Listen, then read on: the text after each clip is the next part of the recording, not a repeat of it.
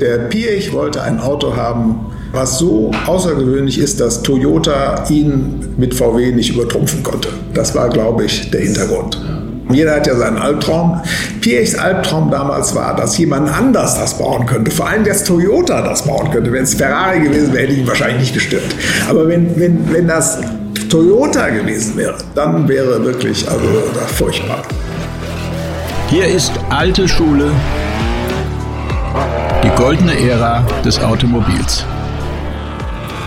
Mein Name ist Carsten Arndt und heute lernen wir mal, wie man Autos für über eine Million Euro verkauft. Mein Gast ist nämlich Dr. Thomas Pscher und der war Präsident von Bugatti und hat damit eine intensive Zeit erlebt, denn er ist dazugekommen, als die Probleme gerade überhand genommen haben. Nichtsdestotrotz konnte er Ferdinand Piechs Traum, ein Technikwunder auf die Räder zu stellen, am Ende doch noch in die Tat umsetzen. Aber er ist nicht nur ein begnadeter Manager, sondern auch ein sehr guter Rennfahrer und verwischt die Grenze zwischen Amateur und Profi.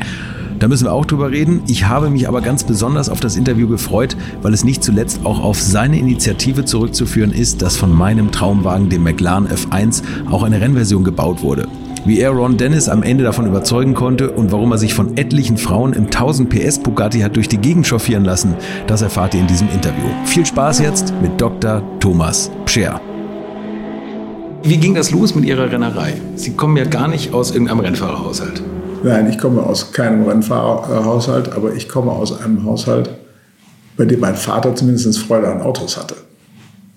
Nicht so überragend Freude an Autos, aber Freude an Autos. Und ich hatte immer Freude an Autos. Und äh, Rennerei ging Rennerei äh, ging, war im Grunde eine Folge dieser Freude an den Autos. Denn ich hatte schon mit dem, meinem 18. Lebensjahr einen ururalten Vega HK 500 gekauft. Das war 500 Mark, weiß ich noch genau. Und das wäre natürlich nicht besonders fahrtüchtig. Aber habe die wieder hingekriegt und dann äh, irgendwann verkauft. Und dann habe ich das nächste, etwas bessere Fahrzeug erworben. Und so war das. Ich hatte also am Schluss äh, eigentlich immer ausschließlich Rennwagen, alte Rennwagen, weil aus, erstmal waren das die pureren Formen. Die sahen ja, die 50er Jahre Rennwagen sahen ja wunderschön aus. Und es gab kaum einer, der sich dafür interessierte. Mein Vater war ganz besorgt, dass ich hier mein sparsames Geld da äh, das zum Fenster rausschmeiße. Und dann hat ihm aber sein Zahnarzt gesagt, was dein Junge macht, ist sehr vernünftig. Da wurde es besser. Okay, also der Zahnarzt, der Zahnarzt war der Ausbilder. Der Zahnarzt war, wie viele damals, Zahnärzte damals, auch äh, autoaffin. Der Zahnarzt von meinem Vater, der hatte zum Beispiel so einen Porsche RSK. Also okay. ganz äh, was Spezielles. Ja. Aber damals waren das äh, natürlich auch schon höhere Beträge, aber das hielt sich immer noch so, ich sag mal, in einem Bereich von einem Porsche Neuwagen. Hm. Ja, sowas in der Richtung, nicht mehr. Und das, das erste Mal richtig Rennstücke? Ja, ein Ende des Rennschweins, wenn man da diese Dinge hat, fährt man ja auch damit. Und wo kann man, kann man auf der Straße nicht mitfahren? Also gab es Ultramarrennen. Ich habe, glaube ich, die äh, historische Lizenz Nummer 70 in Deutschland gehabt. also ja. schon ein bisschen länger dabei. Schon länger. Nummer 70. So, und das war dann immer historisch.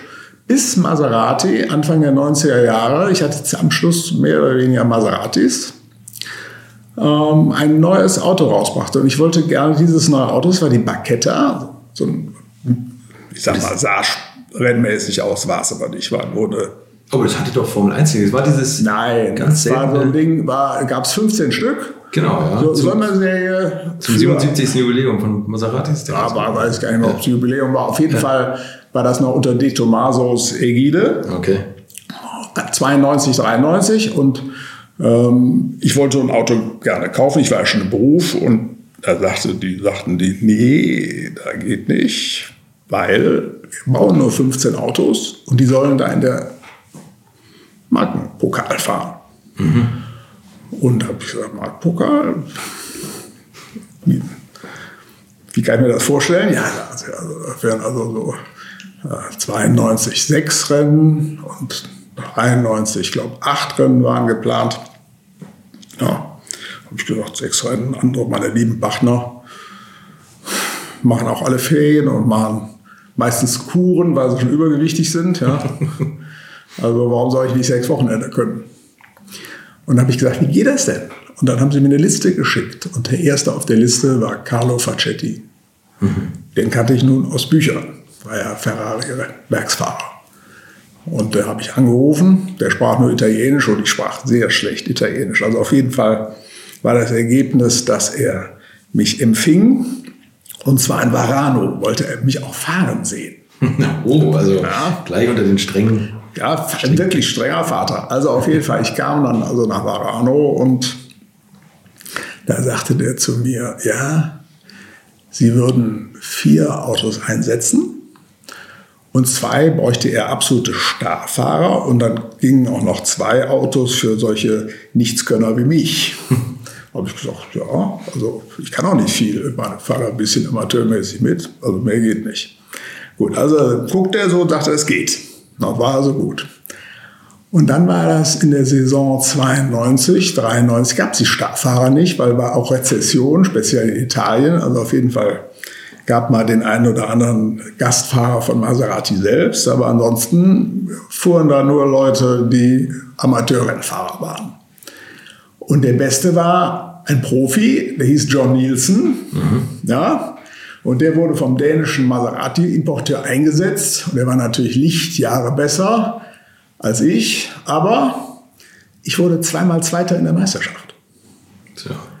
Ich war also von den vier Leuten, die bei Facetti äh, fuhren, der Beste.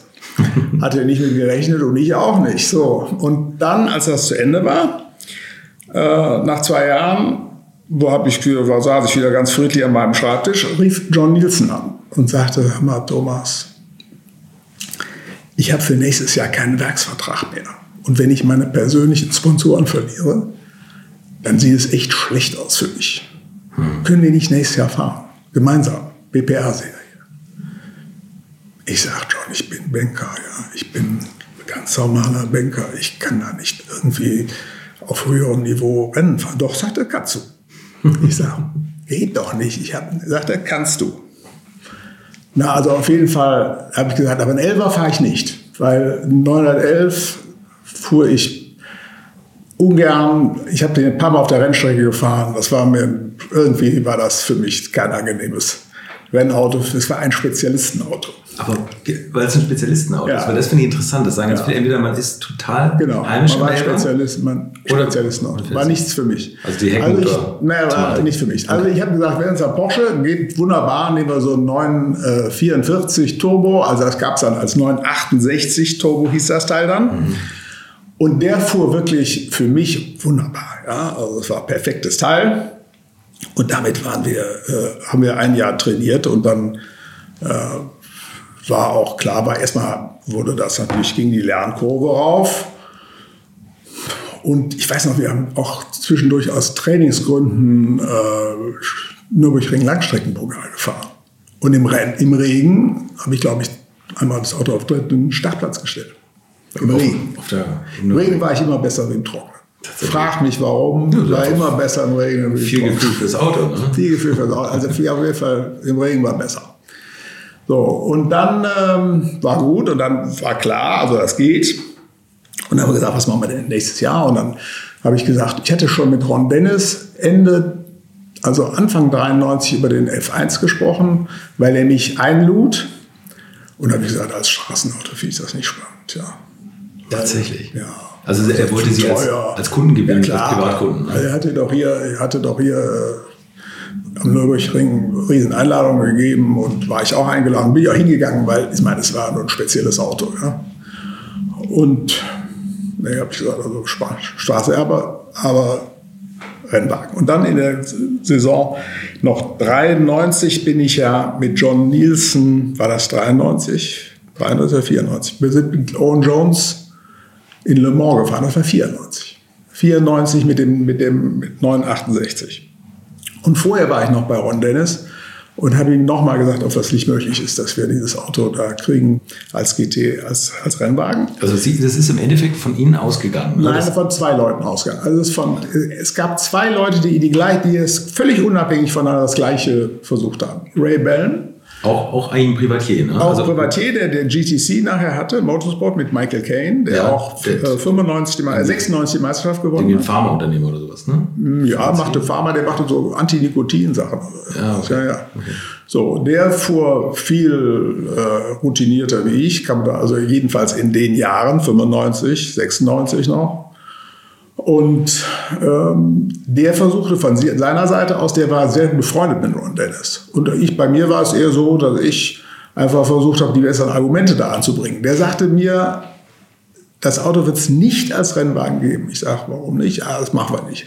Und dann hat er gesagt, ich biete euch an, Ray und dir, dass ich euch zwei Autos baue. Als Rennwagen. Als Rennwagen für extrem teures Geld, sagte er gleich aber mit dem schriftlichen Garantieversprechen von McLaren, dass es nie wieder einen Rennsportwagen von McLaren für die Strecke geben wird. Ach so. Habe ich gesagt, Ray, wenn wir das annehmen, da haben wir kein einziges Ersatzteil. Da können wir nicht machen. Ja. Da können wir, das geht nicht. Da sagte der so, hm, und geht wahrscheinlich wirklich nicht. So, und dann weiter irgendwie gearbeitet. Und dann hatte ich mit Ron Dennis einen, einen Termin weiß nicht, mal, war auch im Frühjahr, Frühjahr 94. Und da ging es nochmal, ob wir das vielleicht doch irgendwie hinkriegen. Und da habe ich gesagt, Ron, weißt du, es war ja klar, dass der McLaren nicht verkauft würde. Ich meine, die haben insgesamt 65 Straßenautos gebaut. Mhm. 65, das ist also. Ein finanzielles Desaster eigentlich, ne, das Auto. Also die wollten 300 Straßenwagen bauen. Es mhm. sind nie mehr mit allen Verunfallten als 65 geworden. Nicht, weil sie nicht mehr bauen wollten, sondern weil sie nicht bauen konnten. Das Ding war nicht zu verkaufen. Das war einfach nicht zu verkaufen. Ja. Irre, aber es war natürlich auch damals der Preis für Leute, die es ja, Der wissen. Preis war hoch und dann gab es keine richtige Sales-Organisation. Händler gab es auch nicht. Es gab nur David Clark bei aller Ehrerbietung, die ich für den wirklich habe. Also ein super Typ, ja. Alleine verkaufen sie 20 Autos. Mhm. Also das war, das war, damals 1995 anderthalb Millionen Mark. Ja, war anderthalb Millionen Mark, war jenseits von allem anderen. Ja. Aber es war ja auch in der Herstellung jenseits von allem anderen. Ja, auch teuer. Ich weiß noch, der fing ja jedes Teil an aus Kohlefaser als Tapetenrolle. Und da wurde das von Hand geformt und Hand gemacht. Also wäre unglaublich, wenn Sie der Produktion zugucken. Also das konnte gar nicht funktionieren. Ich bin sicher, dass Sie an jedem Auto Geld verloren. So, so aber abgesehen davon habe ich ihm gesagt, Ron, weißt du, wie viel Rennwagen Porsche mit dem 956, 962 an Privatiers verkauft haben? Ach, nein, weiß ich nicht. Sag ich dann, sag mir doch mal, was du schätzt, wie viele das sein können. Also sagt er, vielleicht 30 Autos. Hm. Nee, sag ich, waren über 165. Genau. ja? Jürgen Barth hat das ja zum Lachen, hat die alle eingefahren. Ja. Oder 165, ja, für Private. Und ich sag dir, dann hast du dein Problem mit dem Stückzahl weg. Ja. Dann geht das. Da fing er an, aus meiner Sicht richtig nachzudenken. Hatte ich habe das ja auch klar, dann gibt es ein entsprechendes Ersatzteilgeschäft. Und dann ist das Dolle an Ron Dennis, muss man mal ganz klar so ausdrücken, das wirklich fabelhafte, dass er nicht es bei Ersatzteilen hat bewenden lassen, sondern der hat auch noch, ich sag mal, seinen fast besten Mann, James Robinson, ja, mhm. auf diesen Job gesetzt. Also vom Formel 1-Team? Ja, der war also an sich für Formel 1 war er ja. den Nummer 2, glaube ich, damals, ja. Und dann wurde der so abgestellt für uns. Und das muss ich natürlich sagen. Wie sagte gleich, sagte der mir, he's ten times overqualified. Ich sage, ich weiß. ist so, ja, klar, ist, ist so.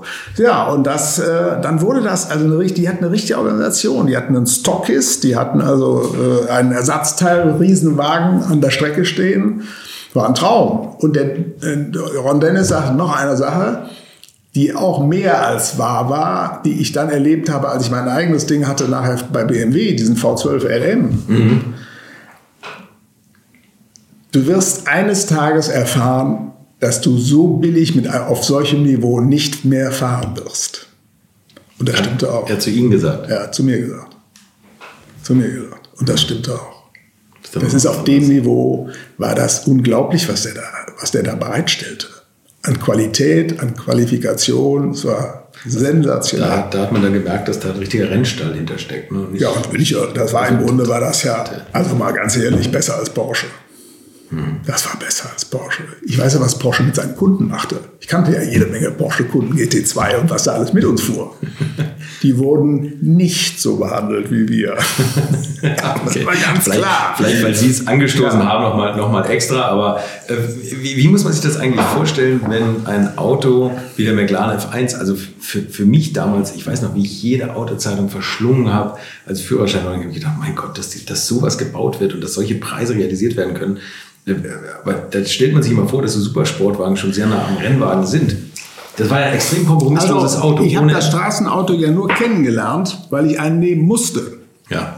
Also das war dann am Schluss so. Also, genau, das ist ja auch noch interessant. Ja. Der hat gesagt, ich baue den Rennauto, aber du, du musst auch noch die anderthalb Millionen für den Straßenwagen Ja, der sagte, der sagte, der sagte also, ich fange das Programm nur auch an. Ich hatte jetzt schon den Lindsay und Jones mitgebracht. Ja, der kam schon mit mir mit. So, und dann sagte Ron Dennis, so, okay, ihr nehmt sechs Wagen. Mhm. Ja, Ray Bellum zwei, du zwei und der Lindsay auch zwei. und Lindsay sagte, dann hört er auf, dann macht er nicht mit. Er will keinen Straßenwagen haben. Okay, und dann hat Rolf, äh, Ron Dennis gesagt, okay, der ist so bekannt, L'Oreal und so fabelhaft, also bitteschön, dann fünf. fünf. Fünf tun es auch. So, und dann haben wir mit fünf Autos, war die, war die, war die Order. Und dann haben wir, ich musste zwei nehmen und hatte den Straßenwagen. Und der Straßenwagen war in der Tat, ja, für die Zeit eine unglaubliche Sache. Ja, machen wir uns nichts vor. Der fuhr ja immer noch, also der fährt bis zum heutigen Tag hatte er äh, im Grunde fast Werte wie der SF90 Stradale von Ferrari jetzt gerade letzte Woche. Ja. ja, ja. Das ist, also der hat immer noch, der hatte 7,3 Sekunden äh, von 0 auf 200, ja, damals schon und fuhr 380 Stundenkilometer. Allerdings äh, würde ich die nicht gerne fahren wollen. Ohne, ohne Langheck. Das Ding war sehr leicht auf der Hinterachse. Ja. Und das Erstaunliche an dem Auto war auch, äh, dass man eigentlich nie das Gefühl hatte, ein leichtes Auto zu fahren. Das fuhr immer wie ein schweres Auto. Tatsächlich? Ja. Und das ist ja das Besondere. Der Wagen wiegt ja nur 1140 Kilo. Ja, wiegt also, also die Straßenversion Vielleicht mit allem schönen Farbe und alle Farbe wiegt ja auch. Ja, mhm. also das wiegt alles mit, ich sag mal, 1250, 1300, sowas in der Richtung. Okay. Ja, 1250. Also das ist auch noch, ob sie das trocken messen oder mit Öl und allem. So, aber er war auch, also ich glaube über 1300 wog er nicht. Das ist ein Golf. Mhm. Ja, so. Und da waren Elber war schon deutlich mehr zu der Zeit. Also keine Frage. Und das Ding fuhr auf der Geraden so, dass man sich überhaupt nichts, das gab es überhaupt gar keinen Vergleich. Und in der Kurve war das eine Sache, da musste man schon Respekt haben. Und es gab ja eine Menge Leute, die mit schwer verunfallt sind. Und also zwei bekannte sind Mr. Bean zum Beispiel, Ron Mr. Atkinson, Bean, auch unser lieber Chef, Herr Pischetsrieder, der ein sehr guter Autofahrer ist. Ein wahnsinnig äh, honoriger und vor allen Dingen auch fabelhafter Charakter. Also der ist auch kein leichtsinniger Mensch. Also es war sehr einfach, mit dem Auto zu verunfallen.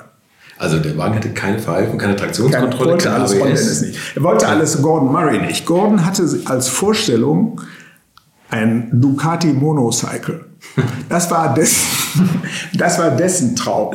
Ja, jeder hat so seine Träume und das war das, das war das purste, was er sich als, Renn, als Rennmaschine vorstellen konnte. Und das war im Grunde sein Bild von diesem Auto. Okay. Später hat er noch sowas Ähnliches gebaut, die Rocket. Ja. auch so und jetzt baut er auch wieder sowas, wie man hört. Ja, kommt immer wieder. Er wird natürlich auch immer älter, wie wir alle. Also ich weiß dann nicht, ob das dann noch so originär wird, wie es damals war. Also auf jeden Fall war der McLaren ein Auto für sehr wenige, wenn man es von der Qualifikation her sieht. Und meistens trifft ja immer das, wenn Privatleute mit viel Geld auf Autos treffen, die viel Geld kosten, ist das nicht so eine gute Mischung. Ja, also es gab ja auch ein paar böse Unfälle. Ja. Also es gab eine ganze Reihe böse Unfälle. Und ähm, ja, also ich hatte nie einen Kratzer dran gemacht, war ja auch zu teuer und schade. Sind Sie Ihren, Ihren privaten McLaren viel gefahren? 20.000 Kilometer. Tatsächlich, das ist ja, ja schon einer der, das war, der Artikel wegen meinem Commuting zwischen Frankfurt und Köln. Kennen Sie das nicht? Nee. Der war in einer englischen Zeitung drin.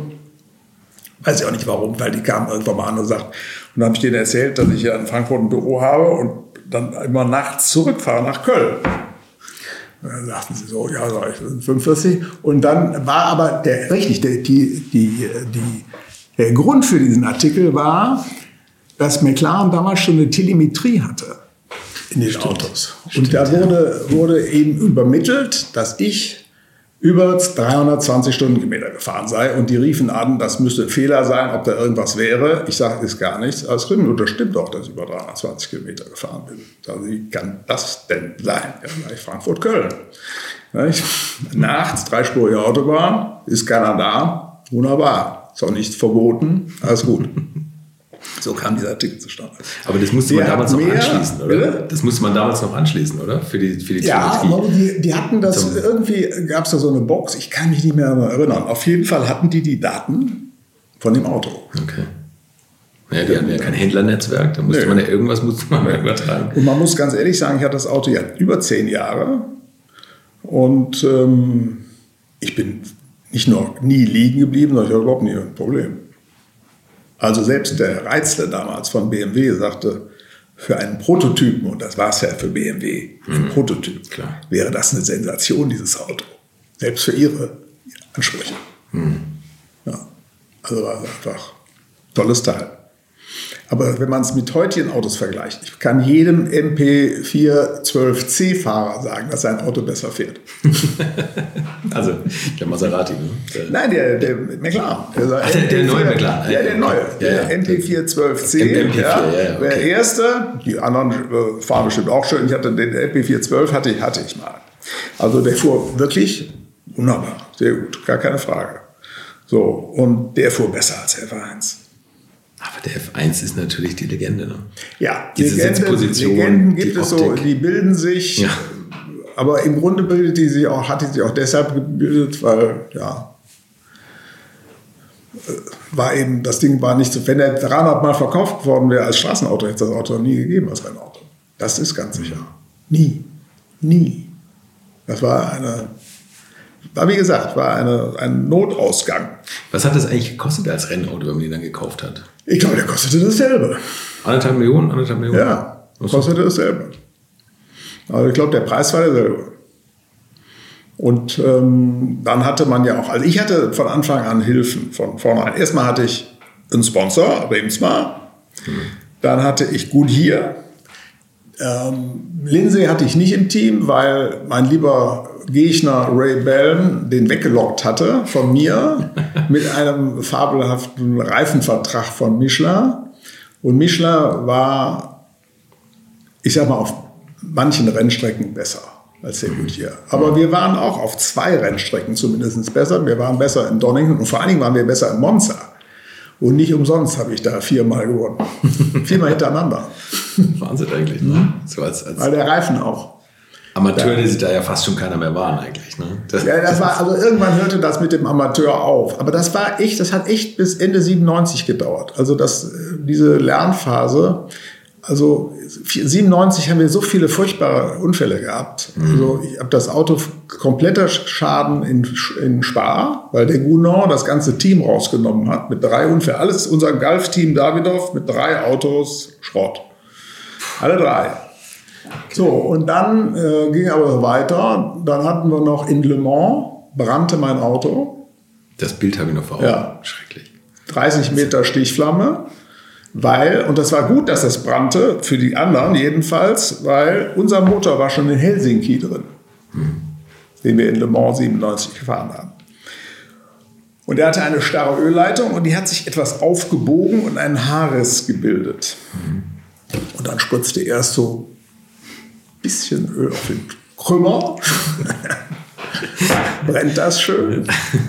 Und dann, äh, als der, das Feuer so groß war, dass der Nockenwell, der Deckel, durchgesport war, der war aus Carbon, gab es eine 30 Meter Stichflamme. Gab es kein Halten mehr. Ne? Da gab es kein Halten mehr. Das waren dann zig Liter. Das, das, geht ja bei Öl, bei der Temperatur explodiert. Ja. Das ist ganz anders wie Benzin. Das ist also viel schlimmer. Benzin verpufft mehr, verpufft wenn Sauerstoff mehr. dabei ja. ist und Öl. Ja, aber Öl geht, also das war, ich habe die, damals diese Aufnahme gesehen.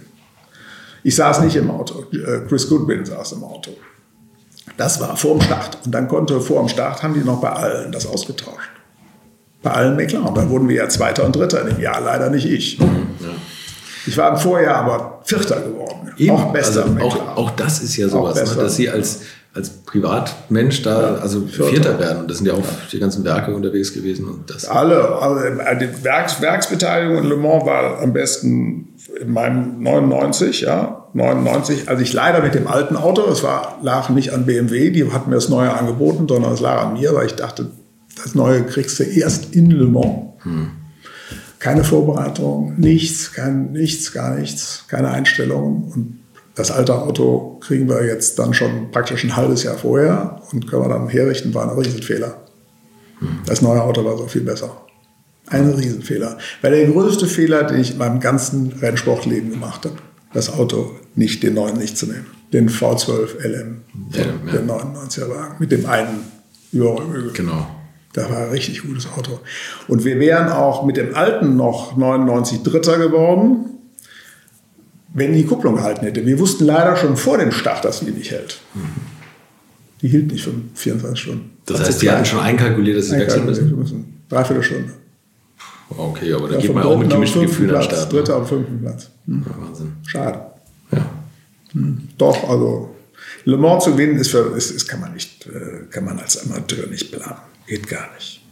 Man kann es ja eh schwer planen. Ne? Also das ist ja ein Riesenglück. Aber wenn Sie sehr gut sind, so wie Tom Christensen oder auch, ja. ich sag mal, wenn Sie so ein ganz zuverlässiger Fahrer sind, dann können Sie es fast schon planen, weil Sie irgendwann genommen werden. Aber ich war natürlich viel zu alt. Ich hatte ja im Grunde Rückstände ohne Ende. Und ich war ja viel zu alt, da zu starten. Und nachher mit diesen Autos, mit diesen V12 äh, BMWs oder Audi R8s, die es dann gab, waren ja diese Fliehkräfte so hoch. Mhm dass man Physisch schon anspruchsvoll. Ja, nicht nur anspruchsvoll.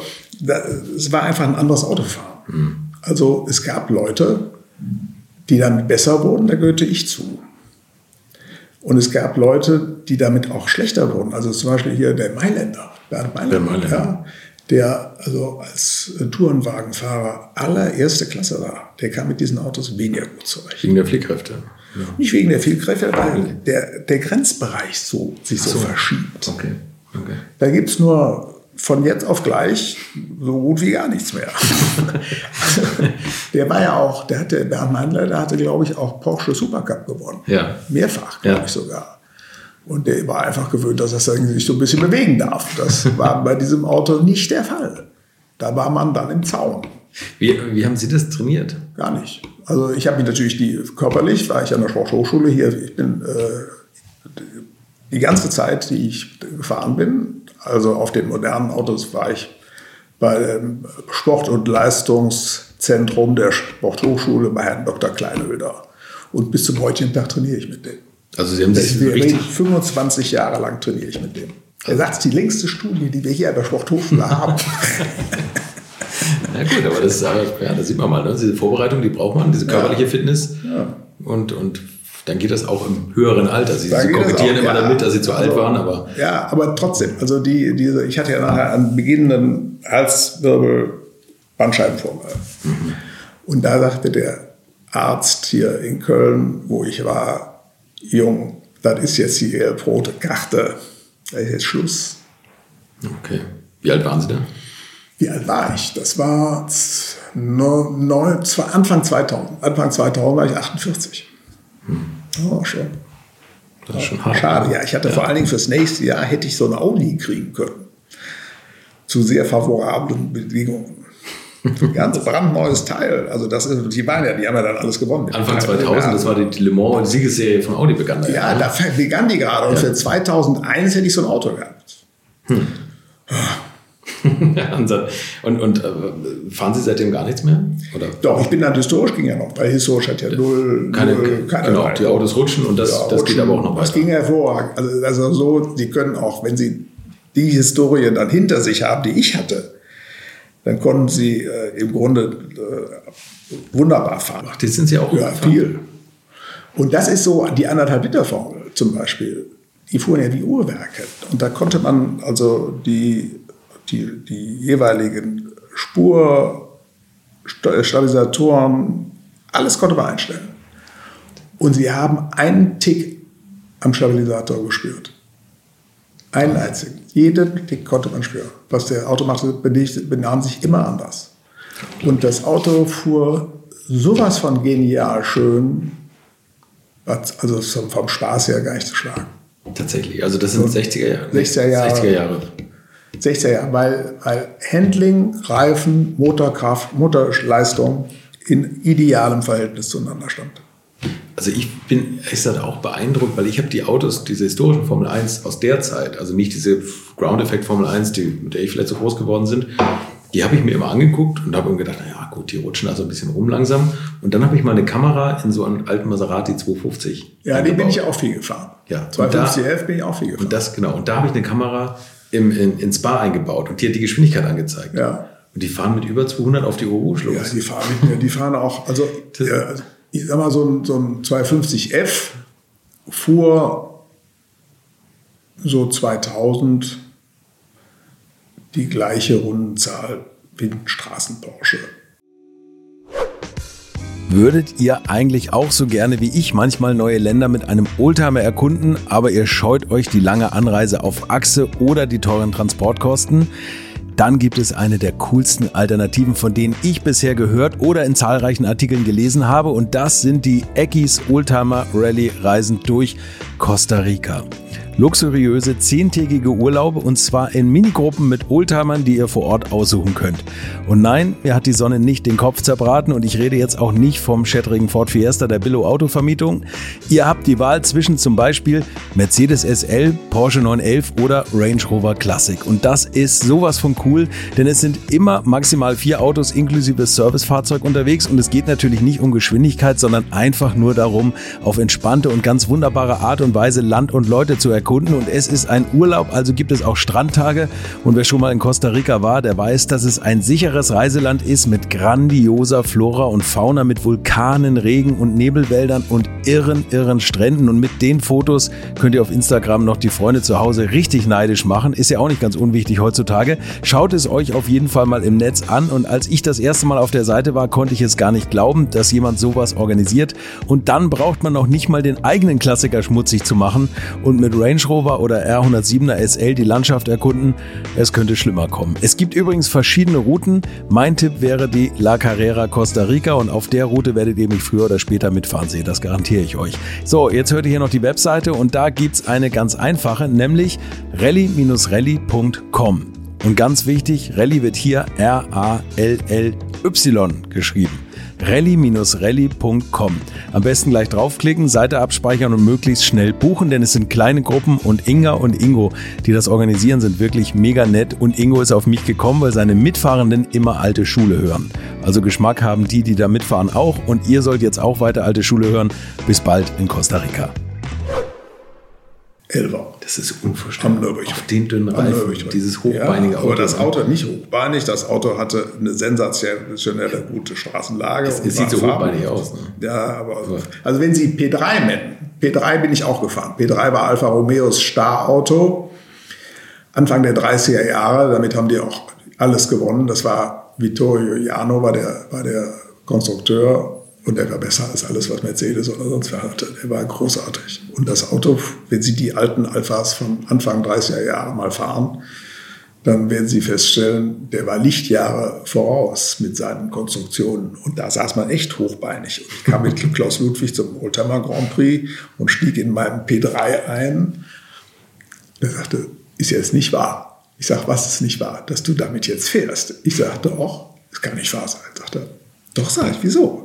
Das ist ein Selbstmordkommando.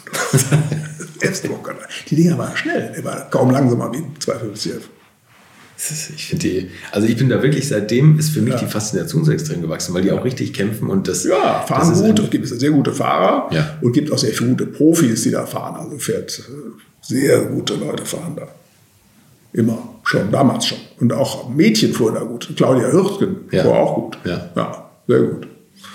Also das war schon auf ordentlichem Niveau, aber wenn sie natürlich dann mit dem Background kamen, mit dem ich dann 2001 kam, da kommt das zustande. Wir stehen hier umringt von Pokalen, also man kann es nachher auf den Fotos sehen können. Ja, das ist, also das ist äh, beeindruckende Sammlung. Alles große Pokale, wie man sieht. Also ja, das ist ja bei Amateurrennen immer wichtig. Ich war, Ron Dennis war ja hier auch. Und dann äh, sage ich, immer, Ron sind alles kleine Rennen. Das ist egal, Thomas. Ist egal in jedem Rennen gibt es drei gute. Wo er recht hat, ne? Ja. Wo er recht hat. Ja. Haben Sie jetzt noch Kontakt zu Ron Dennis? Bitte? Haben Sie jetzt noch Kontakt nee. zu?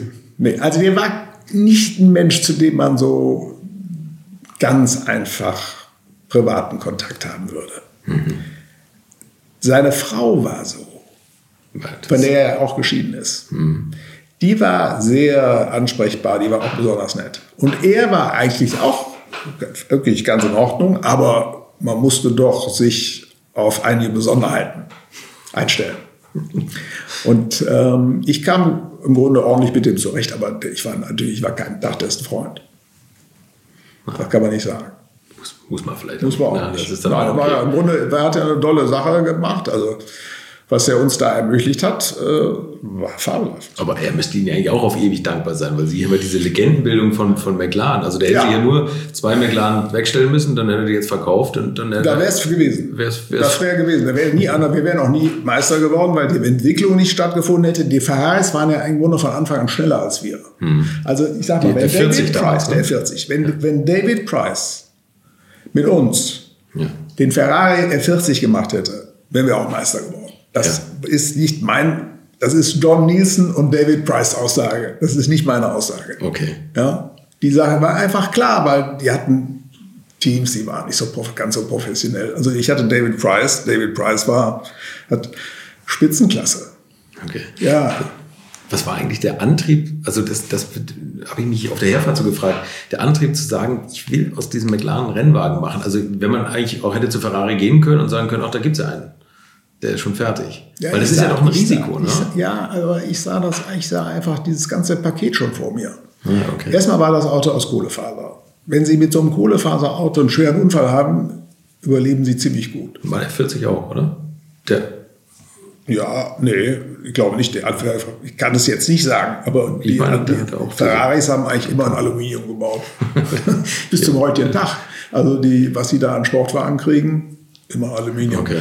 Äh, anders als bei McLaren. Also die bei Ferrari, glaube ich, gibt es. Jetzt fragen mich, äh, bin ich, bin nicht so. so ich, ich meine, 40 war der erste, der auch. Also ich kann mich daran erinnern, dass die, dass die Haube, wenn die. Das war anders. So, die Karosserieteile haben die in, in, die Aluminium, in, in, in, in Kohlefaser aber, aber nicht die Struktur des Autos. Also der Enzo zum Beispiel ist auf jeden Fall. Der ist ein und der 50, glaube ich, auch. Ja, kann auch sein. Aber das 40, ist der normale, 40 was sie fahren. Also jetzt hier Tributo, F8 sind alles Aluminiumautos. Ah, okay. Alles Aluminiumautos. Ja, und so, also als Rennwagen, wir haben ja zwei Sachen, die die Autorennen sehr viel sicherer gemacht haben. Das war einmal die Streckenführung, hat sich mhm. deutlich verändert. Man hat einfach die Kurven so ausgelegt, beziehungsweise die Auslaufzonen so gebaut, dass man mit einem relativ spitzen Winkel normalerweise da einschlägt und nicht mit einem stumpfen Winkel. Mhm der arme Clay Regazzoni geradezu auf die Mauer drauf. So, und die zweite Sache waren einfach die Carbon-Chassis. Äh, seitdem ist ja kaum noch einer gestorben. Mhm. Ja, und beim McLaren sitzt man noch in der Mitte. Da hat man ja auch noch mal Raum um sich rum. Ja, also das Auto war auf jeden Fall, ich fand, das, das war erstmal für mich ein dicker Punkt, dass mhm. das so sicher war. Die zweite Sache war, dieser BMW-Motor, ja, der hatte null Vibrationen und viel Drehmoment. Mhm. Und wenn Sie äh, im Grunde, ich sag mal, schon sowieso nicht die gleiche Erfahrung haben wie so ein paar gute Profis daneben an, dann war das, dieser Motor war immer eine Hilfe. Der war immer eine Hilfe. Haben Sie da eigentlich noch weiterentwickelt in Ihrem Team oder hat man da Nein, versucht, noch ein Motor, bisschen mehr? Der Motor, der Motor konnte man das, war fix, ne? das war das, was man von BMW bekam. Ja. Aber das war fantastisch. Ja. meine, das war großartig. Paul Rosche. Paul Rosche war, der war auch menschlich großartig. Ja, ich weiß. Ja. Das, der geht mir auch ab. Der war auch menschlich großartig. Ja. Und der hatte den Motor wohl, das ist ja so, auch so eine Legende. Man weiß immer nicht, was da drin ist, aber Ron Dennis und, und Gordon Murray, die haben auf dem Oktoberfest mit ihm gesprochen und ihm skizziert, was sie für einen Motor brauchen. Und dann hat er gesagt, ja, können wir bauen. In seinem Bayerisch. Und, und, wusste aber, dass sie das Ding schon liegen hatten mit der Leistung. Ja, der hat es garantiert mal im Prüfstand gehabt, weil es war ja, im Grunde waren das zwei M3-Motoren. Ja. Ja, dann hat er, braucht er natürlich noch ein Kurbelgehäuse und eine entsprechende Kurbelwelle. Den Rest hat er gehabt. Mhm. Und ich glaube, Ja. die hatten auch schon zwölf Zylinder in der Form, sogar fast liegen für irgendwelche Zwecke hatten sie es mal. Also er wusste, dass er es bauen kann. Mit Also der hatte, Leistungsvorgabe. ich wollte gerade sagen, der hat sich bestimmt darüber auch gefreut, äh, weil der Motor war, das gab es zu der Zeit nicht, eine solche Sache, auch nicht von Ferrari. Das der. Enzo, wenn man den fuhr, ich habe den Enzo ja oft gefahren, gegen unser Auto äh, auf der Straße, der hatte nicht annähernd die Leistung, die der, die der McLaren hatte, mit dem BMW-Motor. Wel- Welches war Ihr Lieblingsrennauto, was Sie so bis jetzt gehabt Rennauto, ganz ehrlich, Ihr Ja. Lieblingsrennauto? Habe ich zwei. Also einmal ein Sportwagen, das war der 450S Maserati. Wollte keiner mitfahren, weil war an sich ein gefährliches Auto. Der konnte noch bei dritten, vierten Gang konnte noch die Räder hinten durchdrehen. haben? Das ist ein tolles Kriterium. ja. Aber wenn man damit so äh, gro groß geworden war wie ich, da war es. Also ganz viele Sachen gewonnen. Es musste nur die richtige Rennstrecke sein, weil die Trommelbremsen überhitzten. Und wenn die einmal überhitzten, war das Rennen zu Ende, weil dann war nichts mehr möglich. Also man musste so fahren, dass die, dass die Bremse nicht überheizt. Nicht so ganz einfach. Aber der hatte über 500 PS. Ja, und fuhr. Tro- Trommelbremsen über 500 PS kriege ich immer gar nicht so in einen Satz zusammen. Relativ viel. 1200 noch was Kilo. Ja, für einen Sport, äh, Rennsportwagen von 1957 war das schon sehr viel. Und der andere war dieser BRM P261. Also das fuhr bis zum heutigen Tag, denke ich, gibt echt nicht schön aus. Also eher die älteren wunderbar. Autos. Ja, wunderbares Auto.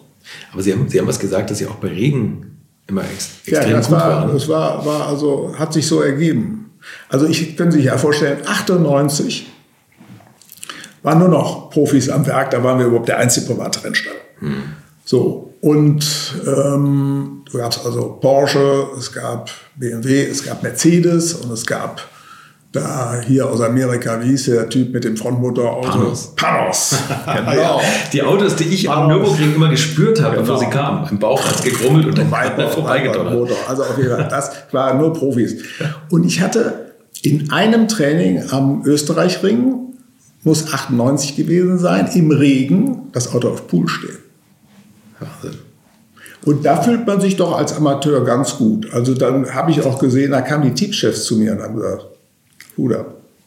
Ich, ich glaube, Sie, dass, dass, dass Sie sagen, also ja, Amateur und, und da gegen die Profis hätte ich keine Chance. Ich glaube, Ihr Geheimnis ist einfach diese extreme Sensibilität im Gasfuß. Wenn Sie sagen, Ihre Lieblingsautos sind die, die auch im vierten Gang noch durchdrehen und damit also Sie das war, schnell, Das, das, war- das konnte, der John Nielsen sagt, damit fahre ich nicht. Ja. Der John hatte, das war überhaupt für mich ein kleiner Nachteil. Der John, den ich unglaublich schätze, der hat eine völlig andere Art Auto zu fahren wie ich. Und der wollte ein Auto haben, womit er das etwas untersteuerte, weil der im Grunde sehr relativ langsam in die Kurve reinfährt und sehr früh Gas gab und wieder raus. Also schulmäßig. Aber ich fuhr mit erheblich mehr Tempo in die Kurve rein und ich konnte gerne, hatte ganz gern ein Auto, was hinten ziemlich lose war. Und er sagte, wenn er das fuhr, sagte er, Thomas, dann enden wir auf dem Grandstand da oben auf der Tribüne. Ja, das geht nicht. Und dann hatte ich ein Jahr lang in 98 den Geoff Lees. Und mit dem ging das auch. Und mit dann 99 bin ich mit Pedro Lamy gefahren. Und mit Pedro Lamy konnte man mit jedem Auto fahren, weil der fuhr, der war so begabt aus meiner Sicht, der fuhr um jeden Fehler rum. Jeder Fehler, den das Auto hatte, den konnte Pedro Lamy ausgleichen durch seine Fahrweise. okay. Deshalb war der fürs Team als zum, zum, für den Setup gar nicht zu gebrauchen, weil der sagte, immer ist prima. War dessen Hauptaussage. Es war gut. das Team kommen wir nicht weiter. Und deshalb war das einzige Jahr, wo ich den Setup machte. Ansonsten hat man immer als Nicht-Profi den Nachteil gegenüber dem Professionellen, dass man langsamer ist. Langsamer mit dem Setup ist. Ich brauche einfach etwas mehr Zeit. Und die Zeit hat man nicht. Ja, okay. Also können Also Sie der Auto, Lees war da. Der war, der Geoff Lees war auch aus doppelter Sicht gut. Der John hatte die Eigenschaft, wenn das Auto gut war, sagte er, jetzt machen wir noch ein bisschen besser. Das ging auch ein von fünf Mal. Aber leider von drei von fünf Mal oder vier von fünf Mal ging das nicht. Und dann konnte auch das Gegenteil passieren. Das Auto wurde schlechter mhm. und er fand nicht mehr zurück. Tatsächlich, man findet da nicht mehr zurück. Ja, nicht mehr zurück. Auch wenn man einfach die alte Einstellung. Nein, da gibt, die alte Einstellung gibt es eben dann so nicht. Oh, okay. Das, das gab es mehr als einmal. Da gab es öfters. Schön. Bei Geoff Lees gab es das nie. Der sagte, Auto ist jetzt gut und war gut und war für uns beide gut. Ja, das ist ja auch wichtig bei diesem Teamsport, was Sie immer gemacht haben, Langstrecke. Aber ich meine, also ich konnte auch Johns Auto fahren. Also ich meine, ich hatte, es war nur, es hat Rundenzeit gerade im Trocknen gekostet, weil ich im Grunde nichts davon hatte, weil das, das, ich war einfach schneller in, in, der, in der ersten Hälfte der Kurve und kam dann mit etwas weniger Geschwindigkeit raus. Also im Grunde schulmäßig der Schumacher, der gute Michael, konnte er beides. Der fuhr schnell in die Kurve rein, schnell wieder raus. Also das habe ich für mich nicht in Anspruch genommen. Kann ich auch für mich nicht in Anspruch nehmen. Aber ich war im Grunde wenn man sagt, wenn man die Kurven da aufeinander legte und sagt, wir nehmen mal eine gleiche Rundenzeit, dann war der Unterschied immer, dass ich im ersten der Hälfte der Kurve viel schneller war und dann etwas langsamer, etwas langsamer raus. So und wenn ich dann mit seinem Setup fahre, verliere ich die Zeit doppelt. Okay. Das ist schon echt eine Wissenschaft. Ja. Ne? Und ich meine, ja. jetzt heutzutage ist das ja alles gläsern. Ne? Ja, war das damals ging, auch schon ging bei Ihnen ja schon los. Ne? Ja, das war auch schon gläsern. Also das war auch schon gläsern. Das war auch schon Gläser. Das, äh, Haben Sie die Rennautos noch? Nein. Ich habe die lange gehabt und dann irgendwann rief mich die Leute an, warum kommst du nicht zu dem Event und kommst nicht dahin? Ich habe gesagt, Jungs, ich habe da 27 Jahre Autorennen gefahren, also jetzt ist es auch gut. Ja. Ja. Und schließlich hatten sie mich weit, habe ich die Sachen verkauft, weil sind lauter jetzt Leute, die damit dahin kommen und dorthin kommen und alle Spaß haben. Ich glaube, der Roald Goethe, der hat einen ja. Wagen gekauft, der, der, der genau. hat diesen McLaren mit dem Golf ja, Davidoff. Genau, mit dem Golf gekauft. Da, wo sie mal in, in, in, welchem Land durfte man keine Zigarettenwerbung machen? Das war jetzt lustig. Stand ja, da ganz Day, viel. Day Off stand ja. da statt Davidoff. Ja, das war, das war natürlich auch immer, ich sag mal, so eine gewisse Versuch, Teamleistung. Ja. Sie haben ja, wenn Sie einen Sponsor behalten wollen, als Team, da müssen Sie irgendwas machen, was äh, wo der einen Gegenwert bekommt. Wir hatten immer einen Day of Fun für den Sponsor, jedes Jahr, sodass die Leute Gäste einladen konnten und die, wir fuhren auch mit denen rum. Also es gab immer was. Das mit den zweisitzigen Autos war es ja gar kein Problem, war ein Sitz dann drin und mhm. ging dann. Und äh, dann war es auch so, dass man sich solche Sachen überlegte wie West FM, damals für Le Mans, mhm. diese Radiosache, ja, passte wunderbar. Und hier, die haben sich auf die Schenkel geschlagen vor, vor Vergnügen. Ja. Oder äh, das war auch bei Davidoff, als er dann durch unseren Erfolg kam ja West in die Formel 1 zu McLaren. Und da hat Ron Dennis gesagt, es geht aber nicht, dass so ein Kundenteam den gleichen Sponsor hat wie ich, geht nicht. Und da haben sie uns Davidoff dann ganz gegeben. Und das blieb ja auch noch mal zwei Jahre, zwei volle Jahre, drei Jahre sogar erst drei Jahre mit Golf-Team Davidoff. Drei Jahre. Und dieses Golf-Team Davidoff war nachher ein Merger von, von Golf und uns, weil ja, David Price war bei McLaren nicht so ganz gut gelitten, warum auch immer. Und dann haben wir, ist, hat der Panos gemacht und wir sind also zusammen bei Michael Caine mit Michael Caine weitergefahren. Und äh, da war Rain Bell mir selber schon draußen. Hm. Wie verkauft man eigentlich solche Autos? Haben Sie das in eine Auktion gegeben? Oder nee, immer so, kam immer ein Angebot privat und äh, irgendwie einer äh, hat gesagt, willst du nicht. Und im Grunde habe ich mir dann auch angeguckt, was ist. Ich habe also immer eine Halle gehabt, wo die ganzen Sachen drin standen und irgendwann, wenn man ein Jahr da nicht mehr hingeht, fragt man sich auch. Also wenn ich eine Halle mit einem McLaren hätte, wüsste ich, dass es kein Jahr vergehen würde, wo ich nicht hingehe. Ja, das ist ja auch so. Aber wenn Sie den, ich sage Ihnen, das Extremste ist bei Bugatti gewesen, ich habe ja nie einen privat behalten. Mhm. Weil wenn Sie dessen gesamten Fehler versucht haben auszumerzen, oder das auch mit ihrem fabelhaften technischen Direktor, das war bei uns der Wolfgang Schreiber, ja, der großartig war, der das auch geschafft haben, wenn das alles geschafft ist, wenn ich in so einem Auto saß, ich habe nur gehört, ist das in Ordnung, ist das in Ordnung, ist das richtig, ist das richtig? Ja. So, wie ist das alles und wie verhält er sich jetzt so und springt er richtig an oder ist die Batterie schon wieder flach? Also egal was, ja. Und, Bei zu vielen Autos hat man so viel zu warten. Ne? nein, also auch nicht das, sondern ja, sie, sie, sie, sind nicht frei im Kopf, wenn sie das alles mitentwickelt haben, dann äh, haben sie dann einen anderen Angang und anderen. Sie freuen sich da nicht über die Tatsache, dass das Ding da da ist und läuft. Trauen Sie manchmal den, den zu frühen Verkäufen hinterher, wenn man jetzt die Versteigerungserlöse von McLaren sieht oder, oder auch der Porsche, was ich ja auch, die, also, ihr, ihr, Porsche 9, 968, ja. einer von drei, den Sie in genau. gefahren haben. Ja, also ich muss Ihnen ganz ehrlich sagen, äh, ich traue gar kein, keiner Sache hinterher. Das ist Weil, das, nein. das Beste, wenn man das sagen kann. Ja. Also ich gönne den Menschen, die das gekauft haben. Die hat ja auch ein Risiko gehabt, als sie das damals gekauft haben. Also ich meine, das war, wenn man es vorher gewusst hätte, hätte man sicherlich anders gehandelt. Das ist auch schon logisch. Aber im Grunde habe ich, das war ja nie der Grund, warum ich das gemacht habe. Mhm. Ich habe das auch nicht gemacht, um da ein Geschäft draus zu machen. Ich war ganz froh, dass sie überhaupt irgendwas wert waren, dass man da noch was für wiederkriegte. Sie sind ja später unter, unter oder die, die letzten Jahre unter Thomas Pscher Promotion als, als Rennteam gestartet. Ne? Ja, also oder, oder, West Competition, West Competition war ja gebunden an West. Mhm. Das war auch ein Name, den wir kreiert haben, damit die einen Vorteil haben. Ja. Und die haben nachher West Competition noch weiterverwendet, haben sie mich gar nicht gefragt, aber war auch gut, war vollkommen egal. So, und ähm, ich konnte West ja, West Competition machte keinen Sinn mehr. Und deshalb habe ich Thomas Share Promotion genommen, weil das die Firma war, die, die der ganze Rennsport abwickelte.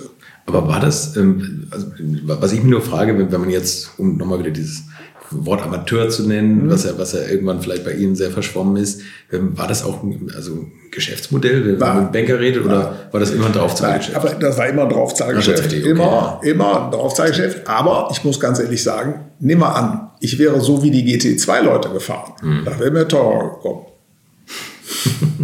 Viel teurer. Aber ich hätte jetzt tatsächlich gedacht, bei den ganzen Sponsoren, bei den Erfolgen, die sie hatten, ja, dass man das. das trotzdem nicht. Also der Aufwand war zu hoch. Und dann hat man ja auch diese Unfälle gehabt. Also ja, okay, ja alleine 97 drei Unfälle. Das mhm. war, wie gesagt, der Le Mans-Unfall. Das war ja kein Unfall, da war die Ölleitung. Aber das hat, die haben mir BMW sehr günstig ein Auto verkauft, weil die natürlich schuld waren mhm. an, der, an der Sache. Aber trotzdem habe ich das Auto kaufen müssen. So, war nicht, war nicht so teuer wie ein neues, klar, aber sie haben mich eines von ihren Autos gekauft. So, damit es überhaupt weitergehen konnte.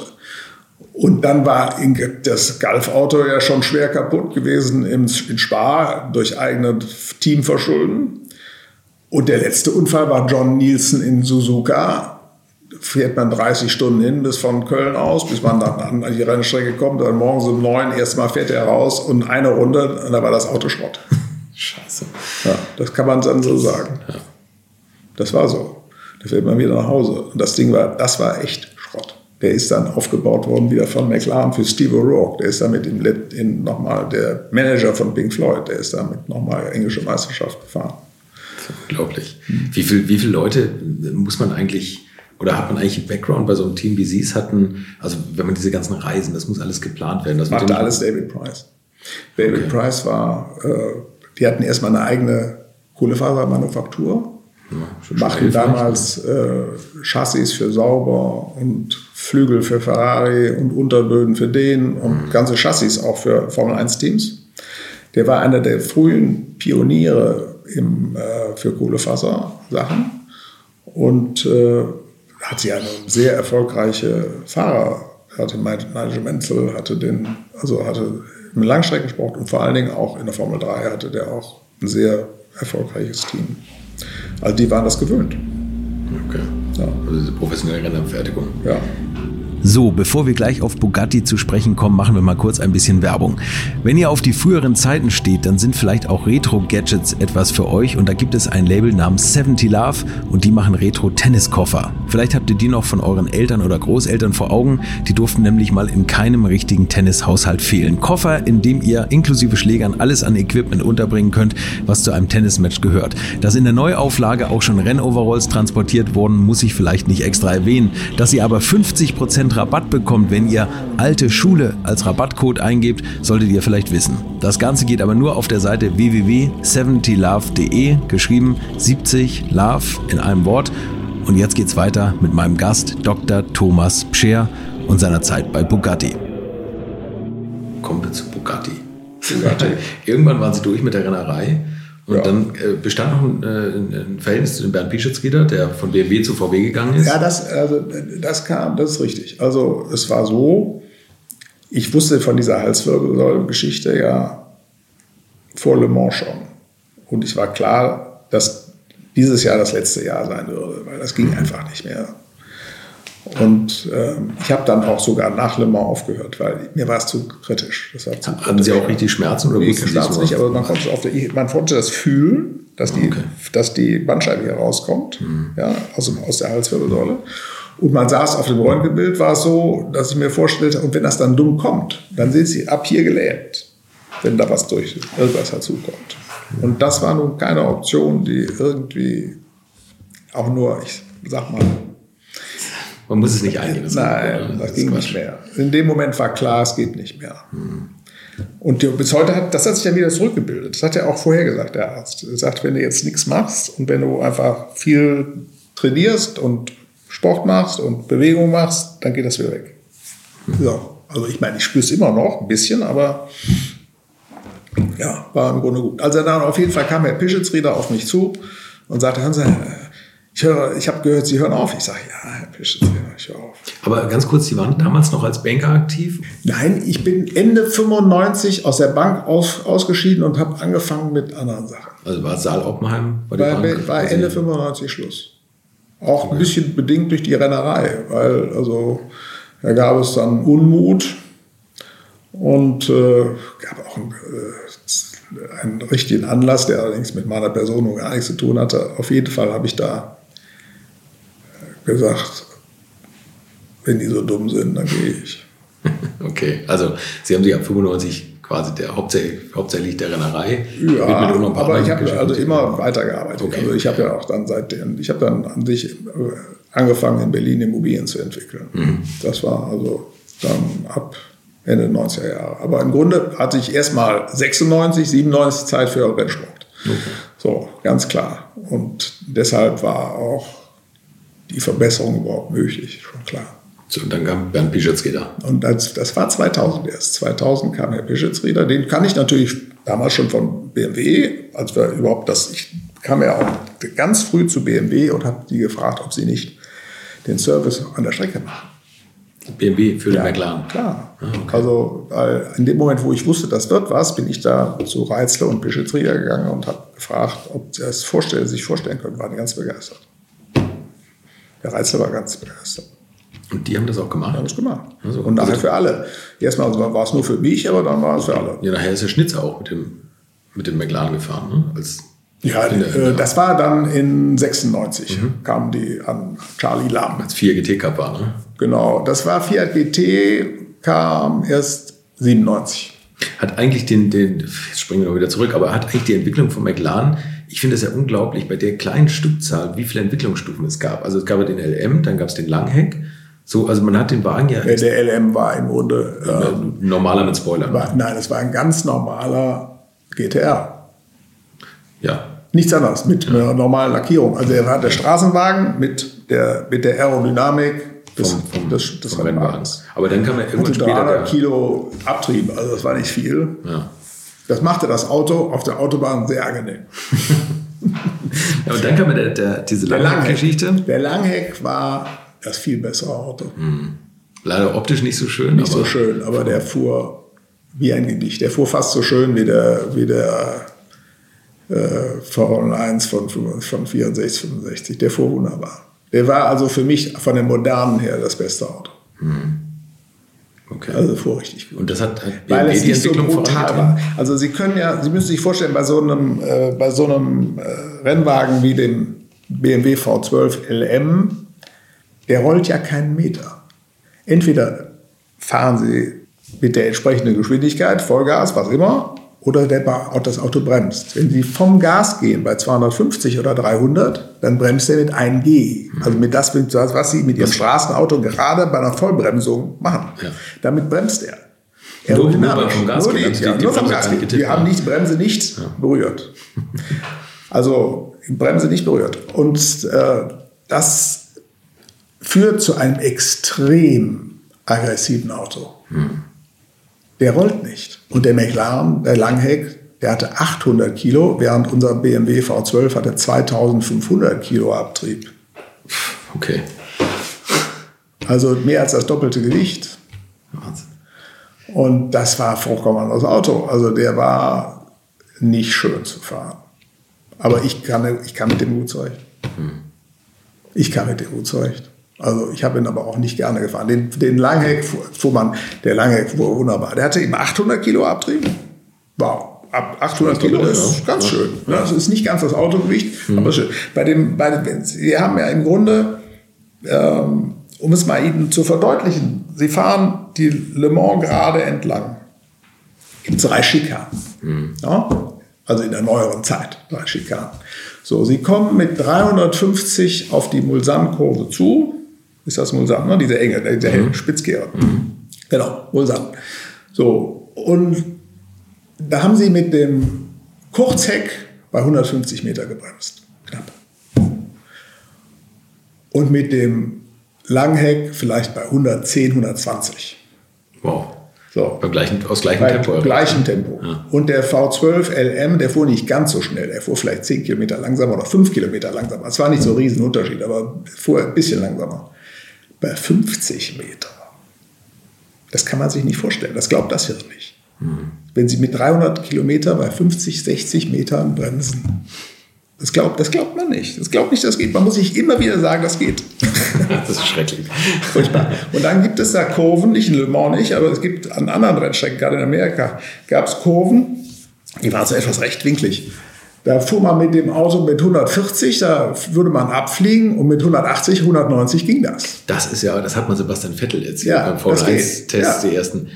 Das muss man aber auch als Das muss man in, auch in sein Hirn erst reinkriegen. Ja. ja. Also das muss man, da muss man ein Gottvertrauen haben ja.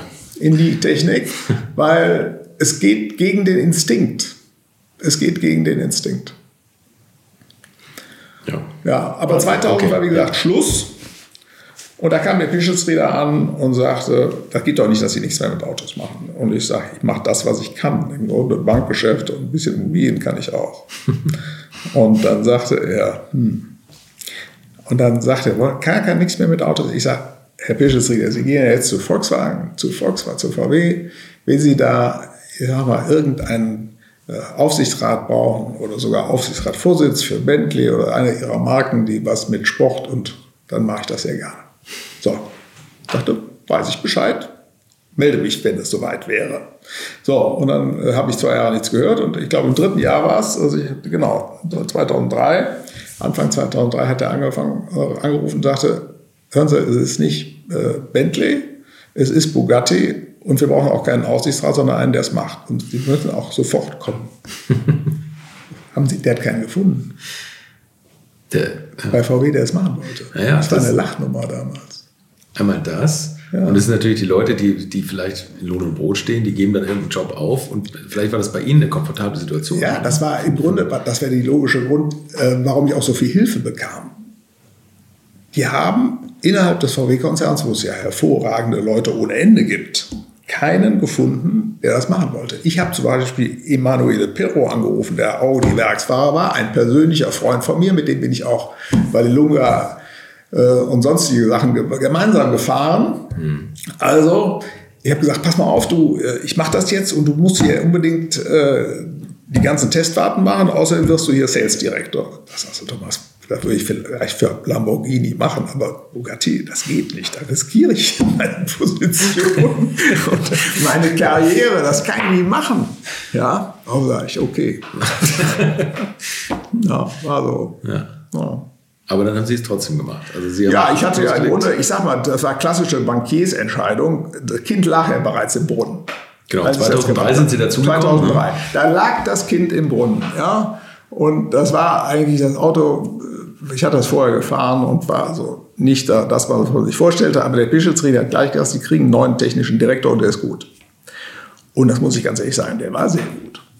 Der Wolfgang Schreiber, der das dann machte, der hatte das Doppelkupplungsgetriebe auf eigene Faust im Keller entwickelt und der war der richtige Mann.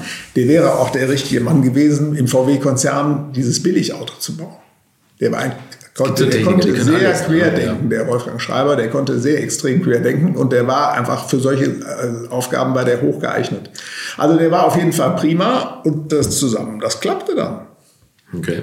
Das war Aber ja hat natürlich auch noch richtig gedauert. Ne? Äh, eben. Ich weiß, dass Bugatti anfänglich an einem 18-Zylinder gearbeitet hat, zum dreifach Sechszylinder. Ja, der hatte, ne? das gab es noch als Zeichnung. Ich habe das aber nie als Modell gesehen. Achso, okay. Aber das, das war schon durch, als Sie der war durch. Also der, Motor, der, der, der, Motor, der lief ja. Hm. Der hatte äh, damals noch nicht die PS.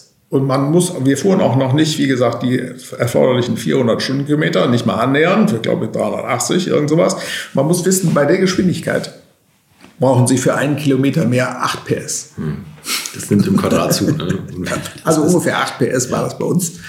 Ja, und dann wusste man, wenn da also 10 PS fehlen, sind das 80, äh, 10 Kilometer Geschwindigkeit fehlen, sind das 80 PS. Hm. Und die Aerodynamik, die hat dann, also hat immer, hat, irgendwie hat immer was gemacht. kühlen muss man. Ich hatte schwierige Leute bei Bugatti, weil überall Leute hingelobt worden sind. Das war, Bugatti war eine Sache, wo es sehr viel Geld gab, sehr viel große Budgets gab. Insofern hatten da jede Menge Leute, bei VW wird ja keiner entlassen, andere Leute hingelobt.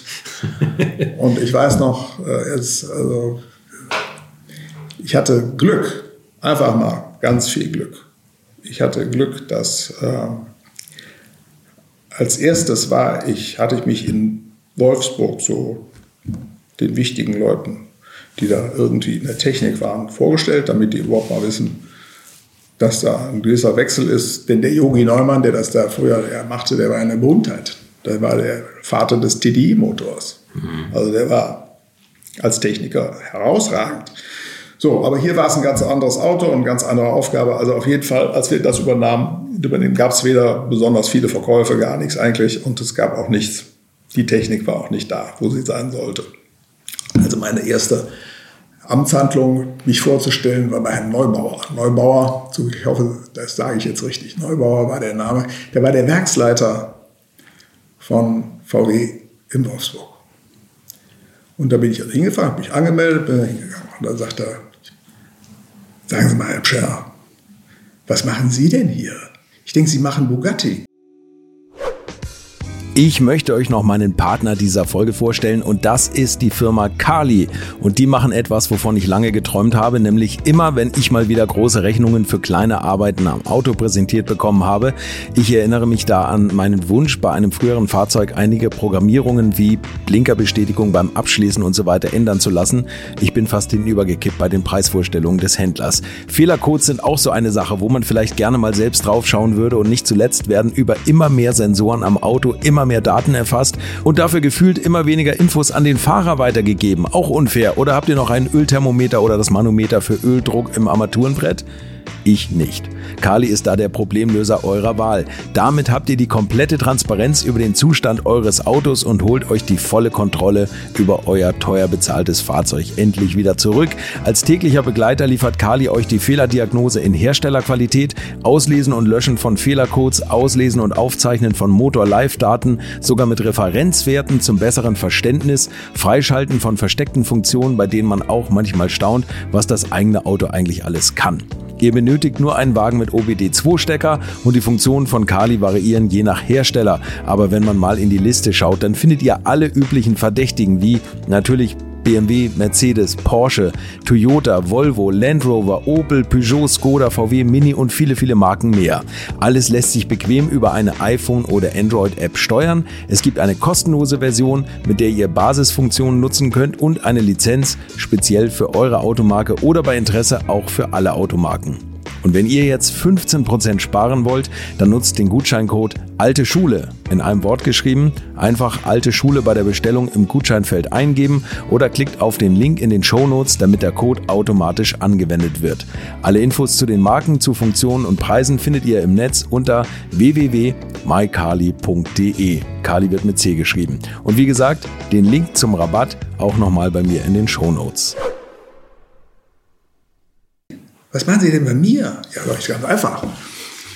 Wenn es gut bei Ihnen läuft, ja, war es der Vorstand. Und wenn es schlecht bei Ihnen läuft, dann sind Sie es. Das wollte ich doch mal, mal uns doch mal kennenlernen. Ja? Jetzt haben Sie in zehn Sekunden meinen Job beschrieben. Und dann lachte der so, wir haben eine Stunde geredet und er sagte, ich weiß, wie es bei Ihnen geht. Ich schicke Ihnen zwei gute Leute. Hm. Ich habe gar nicht gefragt. Der sagte, ich schicke Ihnen zwei gute Leute. Das war der Anfang. Und dann war es so, dass äh, der VW-Konzern 2003 lief auch irgendwie nicht so gut. Da gab es also verschiedene Sparprogramme und eins dieses Sparprogramm war also, dass die Brasilien und sonstigen Auslandsreisen des Gesamtbetriebsrats ausfiel. Ja, da gab es doch auch irgendwie. Genau. Egal. Und da haben die überlegt, was machen wir denn stattdessen? Und dann sagen, haben die gesagt, ja, dann machen wir Bugatti. Na, also kamen die also alle an. Drei Tage. Drei Tage ist viel. Drei Tage. Ja, drei Tage. Also gibt es natürlich obligates Essen da. Also auf jeden Fall am nächsten Tag war äh, große Grillstunde. so, also Grillstunde wurden alle Fragen gestellt und haben sie gesagt, wann ich denn Geld verdienen wollte, sage ich nie. Das ist was sie sagen. Sie sind doch hier die Fachleute, nicht ich. Ja.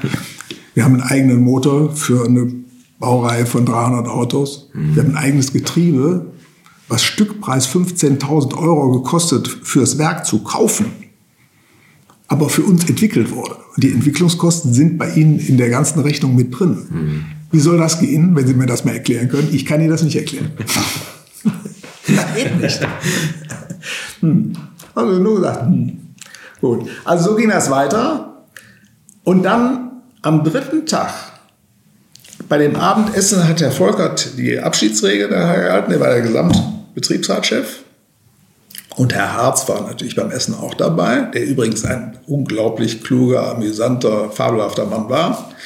So, und der Volkert sagte folgenden Satz. Er sagte, Herr Pscher, wir haben uns hier alles umgesehen, wir haben mit Ihnen gesprochen, mit Ihren Leuten gesprochen, mit alles gesprochen. Also sehr genau gesehen. Und wir haben uns hier beraten und sind zum Ergebnis gekommen, dass wir Ihnen helfen.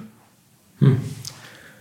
Und Sie können sich an jeden von uns wenden und ich verspreche Ihnen persönlich, dass wir unser Äußerstes tun, damit das gut laufen wird. Das war die Karte zum Gewinn. Glauben Sie, dass das Ihre Ehrlichkeit war? Dass Sie dann nicht das Blau vom Himmel versprochen haben, sondern Sie gesagt haben, dass Ich habe gesagt, wie es war. Ja. Was soll ich Sie denn anlügen? Ja, das ist doch Quatsch. Ja. ja, Also ich hatte, der Osterloh war seitdem also immer auf meiner Seite, ja, immer. Der war ja schon damals auch schon da. Und daher arbeitete der Sohn auch bei uns vom Osterloh. Und ähm, danach, die haben je, jeden ausgetauscht, der ausgetauscht werden musste. Ganz leise. Wie, mit wie vielen Leuten haben Sie Bugatti gemacht? 160. Ja. Glaubt man auch nicht. Ne? 160 plus die Entwicklung noch in Wolfsburg.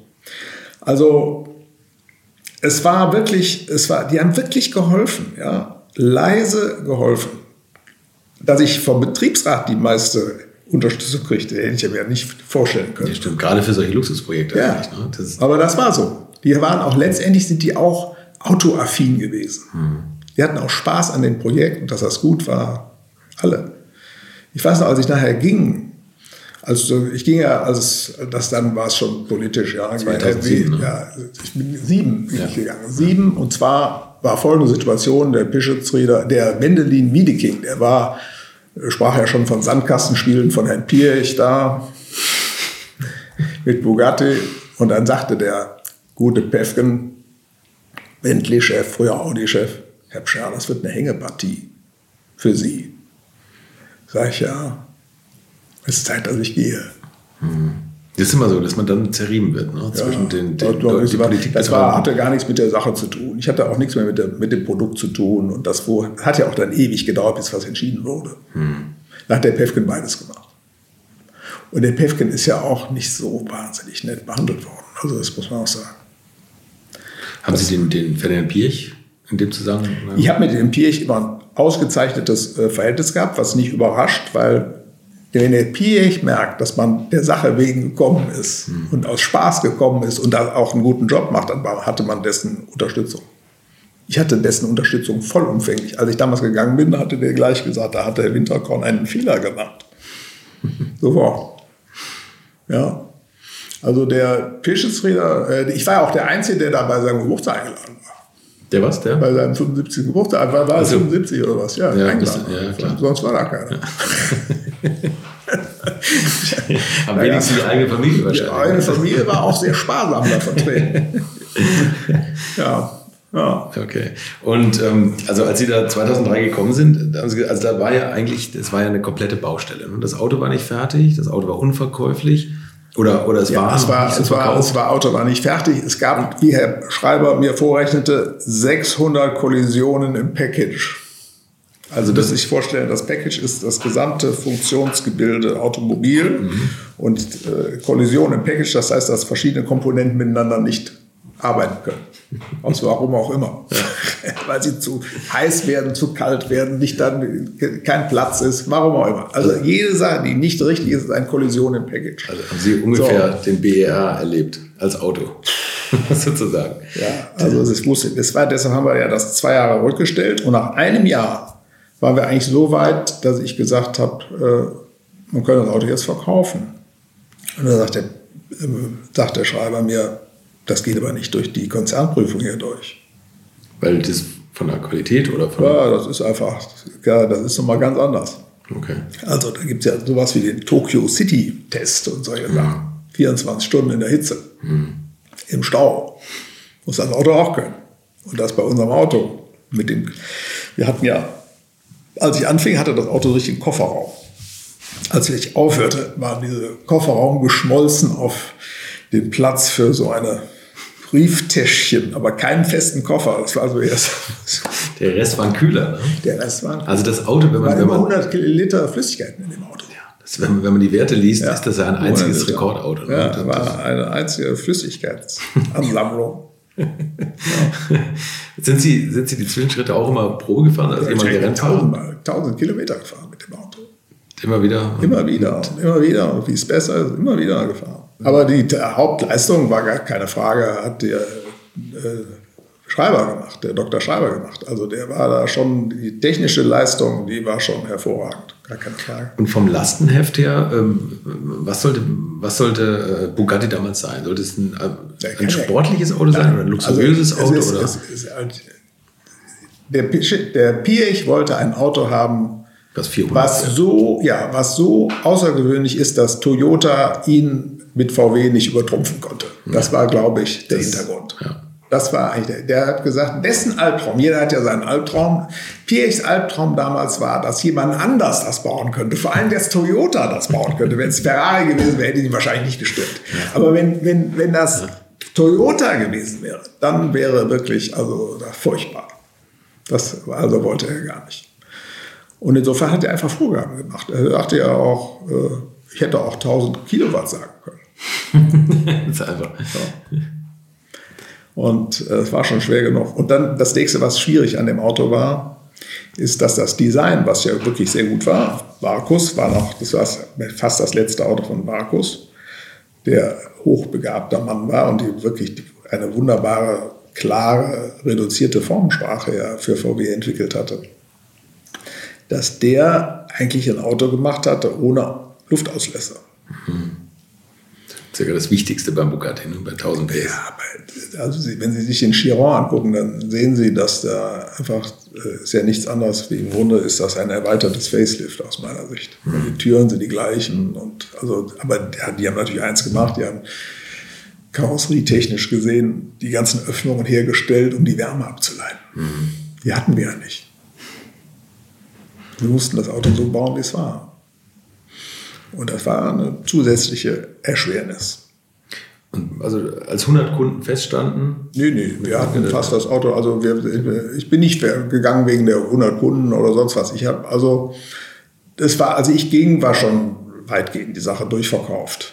Also das war schon, also auf jeden Fall auf einem sehr guten Weg. Ich weiß ja nicht genau, bei welcher Stückzahl sie waren, aber das war das, das war, das lief. Wir hatten eine sehr ordentliche Händlerstruktur. Mhm.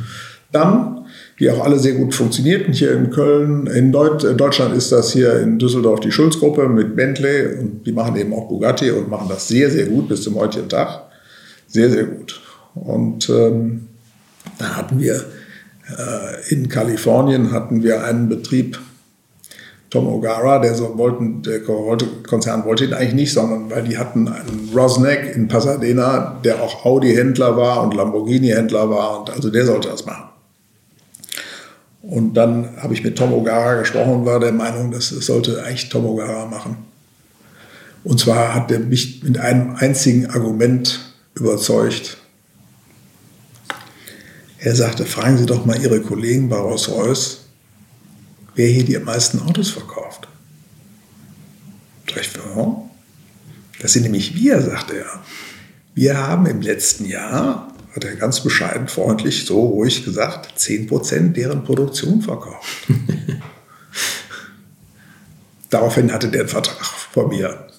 Und dann hatten wir beide einen Vertrag, also beide hatten einen Vertrag, Rosneck, ja, in Pasadena und der Tomogara in Beverly Hills. Kleines Ding, kleiner Shop, nicht sehr groß. Was hat er verkauft? 10% unter Produktion. Tatsächlich. Mhm. Hat er. In Japan hat nie ein einziges Auto verkauft. Ich habe ein Interview gelesen, wo Sie sagen, dass Sie natürlich auch durch viele Kontakte Autos verkauft haben. Ja, ich habe also, ungefähr, ich weiß gar nicht mehr, wie viel es waren, aber ich würde mal schätzen, rund 20 Autos habe ich bestimmt verkauft, persönlich. Okay, das ist, das, ist das, was man so kann. Ja. Also ich sage mal, das, was auch David äh, Clark vielleicht geschafft hat. Ich weiß jetzt nicht, wie viel der verkauft hat, aber der war, der hat ja auch mir ein Auto verkauft. Also der war einfach sehr eloquent, der war gar kein Verkäufer, der machte, mhm. äh, der handelte mit alten Autos und war ein sehr geschliffener Engländer und äh, hat das gut gemacht. Aber irgendwann hören die eigenen Kontakte einfach auf. Hm. Was, hat der, was hat der Bugatti damals gekostet? Der kostete so eine Million plus Steuer. Und dann irgendwann, äh, der, der Supersport war ja schon deutlich teurer. Und heute nehmen sie für das Auto dreieinhalb. Und jetzt langsam ist es so, dass sie tatsächlich dann durch die, auch durch die Einzelautos, die sie so bauen, das war ja schon damals unser Plan, dass wir sowas machen, wie Ferrari es auch macht diese ganzen Bespoke Sonderserien. Dass man so einzel, fast ein, auch Einzelautos baut, weil der VW-Konzern konnte das ja. Die haben ja im Versuchsbau, bauen die jedes Jahr 1000 Prototypen. 1000. Jeden Tag drei jedes, Autos? Nein, nein, ja, je, im Jahr sind es 1000. Das ist unglaublich. 1000 Autos im Versuchsbau. Das sind alles handgebaute Autos. Jeder Prototyp muss ja, bevor sie irgendeine Sache mal einmal laufen, einmal machen, einmal, das wird im Versuchsbau gemacht. So, und das heißt, äh, im Grunde war die Versuchung groß, das alles im Versuchsbau bauen zu lassen. Das hätte ich auch getan, wenn nicht die Preise des Versuchsbaus so, so hoch waren, dass sie das sich auch als reiche Firma nicht leisten konnten. Das ging einfach nicht. Also mussten wir es irgendwie anders machen. Aber der Versuchsbau kann natürlich solche Einzelbauten hervorragend.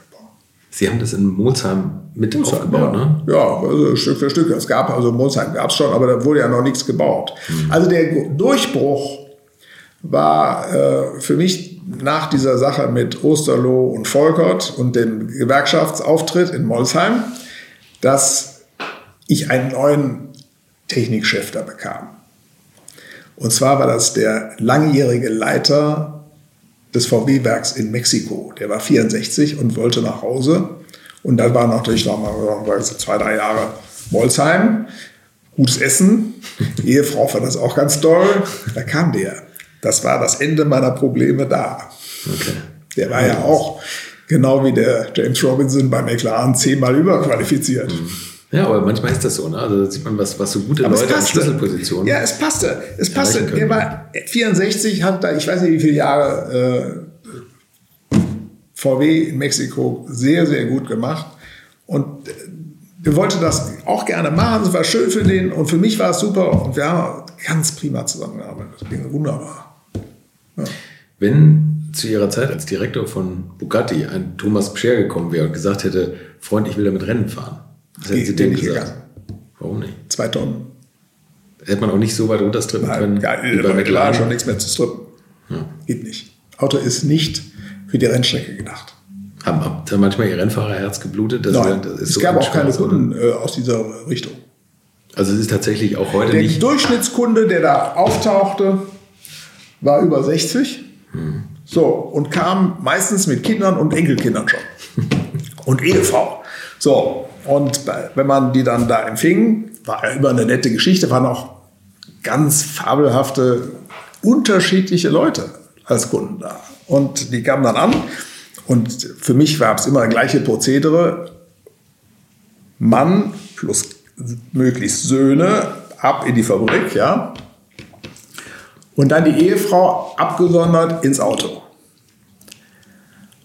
Und dann war es so, Sie müssen ja überlegen, wer sagt bei einer solchen Entscheidung Nein? Die Ehefrau. Die Frau, ne? Ja, die sagt dann plötzlich so einen Satz wie, ach, weißt du, Liebling, das brauchen wir nicht. Sowas, ja. So ein Satz, der so harmlos da klingt, der eigentlich das Todesurteil ist für den Abschluss. Also das ging gar nicht. Und aus diesem Grunde habe ich, also war immer das Gleiche, erstmal die Ehefrau. Ehefrau ins Auto reinbekommen und dann gingen die natürlich sofort zur Beifahrer Ich sage, nein, ich fahre keinen Meter, Sie fahren. Echt? Sie haben die, die Frauen da reingesetzt, damit die Immer. das Ding testen können. So, also ihr habt gesagt, die, Sie fahren, ich fahre keinen Meter. Das kann ich nicht. Ich sage, Sie können das, garantiere ich Ihnen. Das garantiere ich Ihnen, dass Sie das können. Mhm.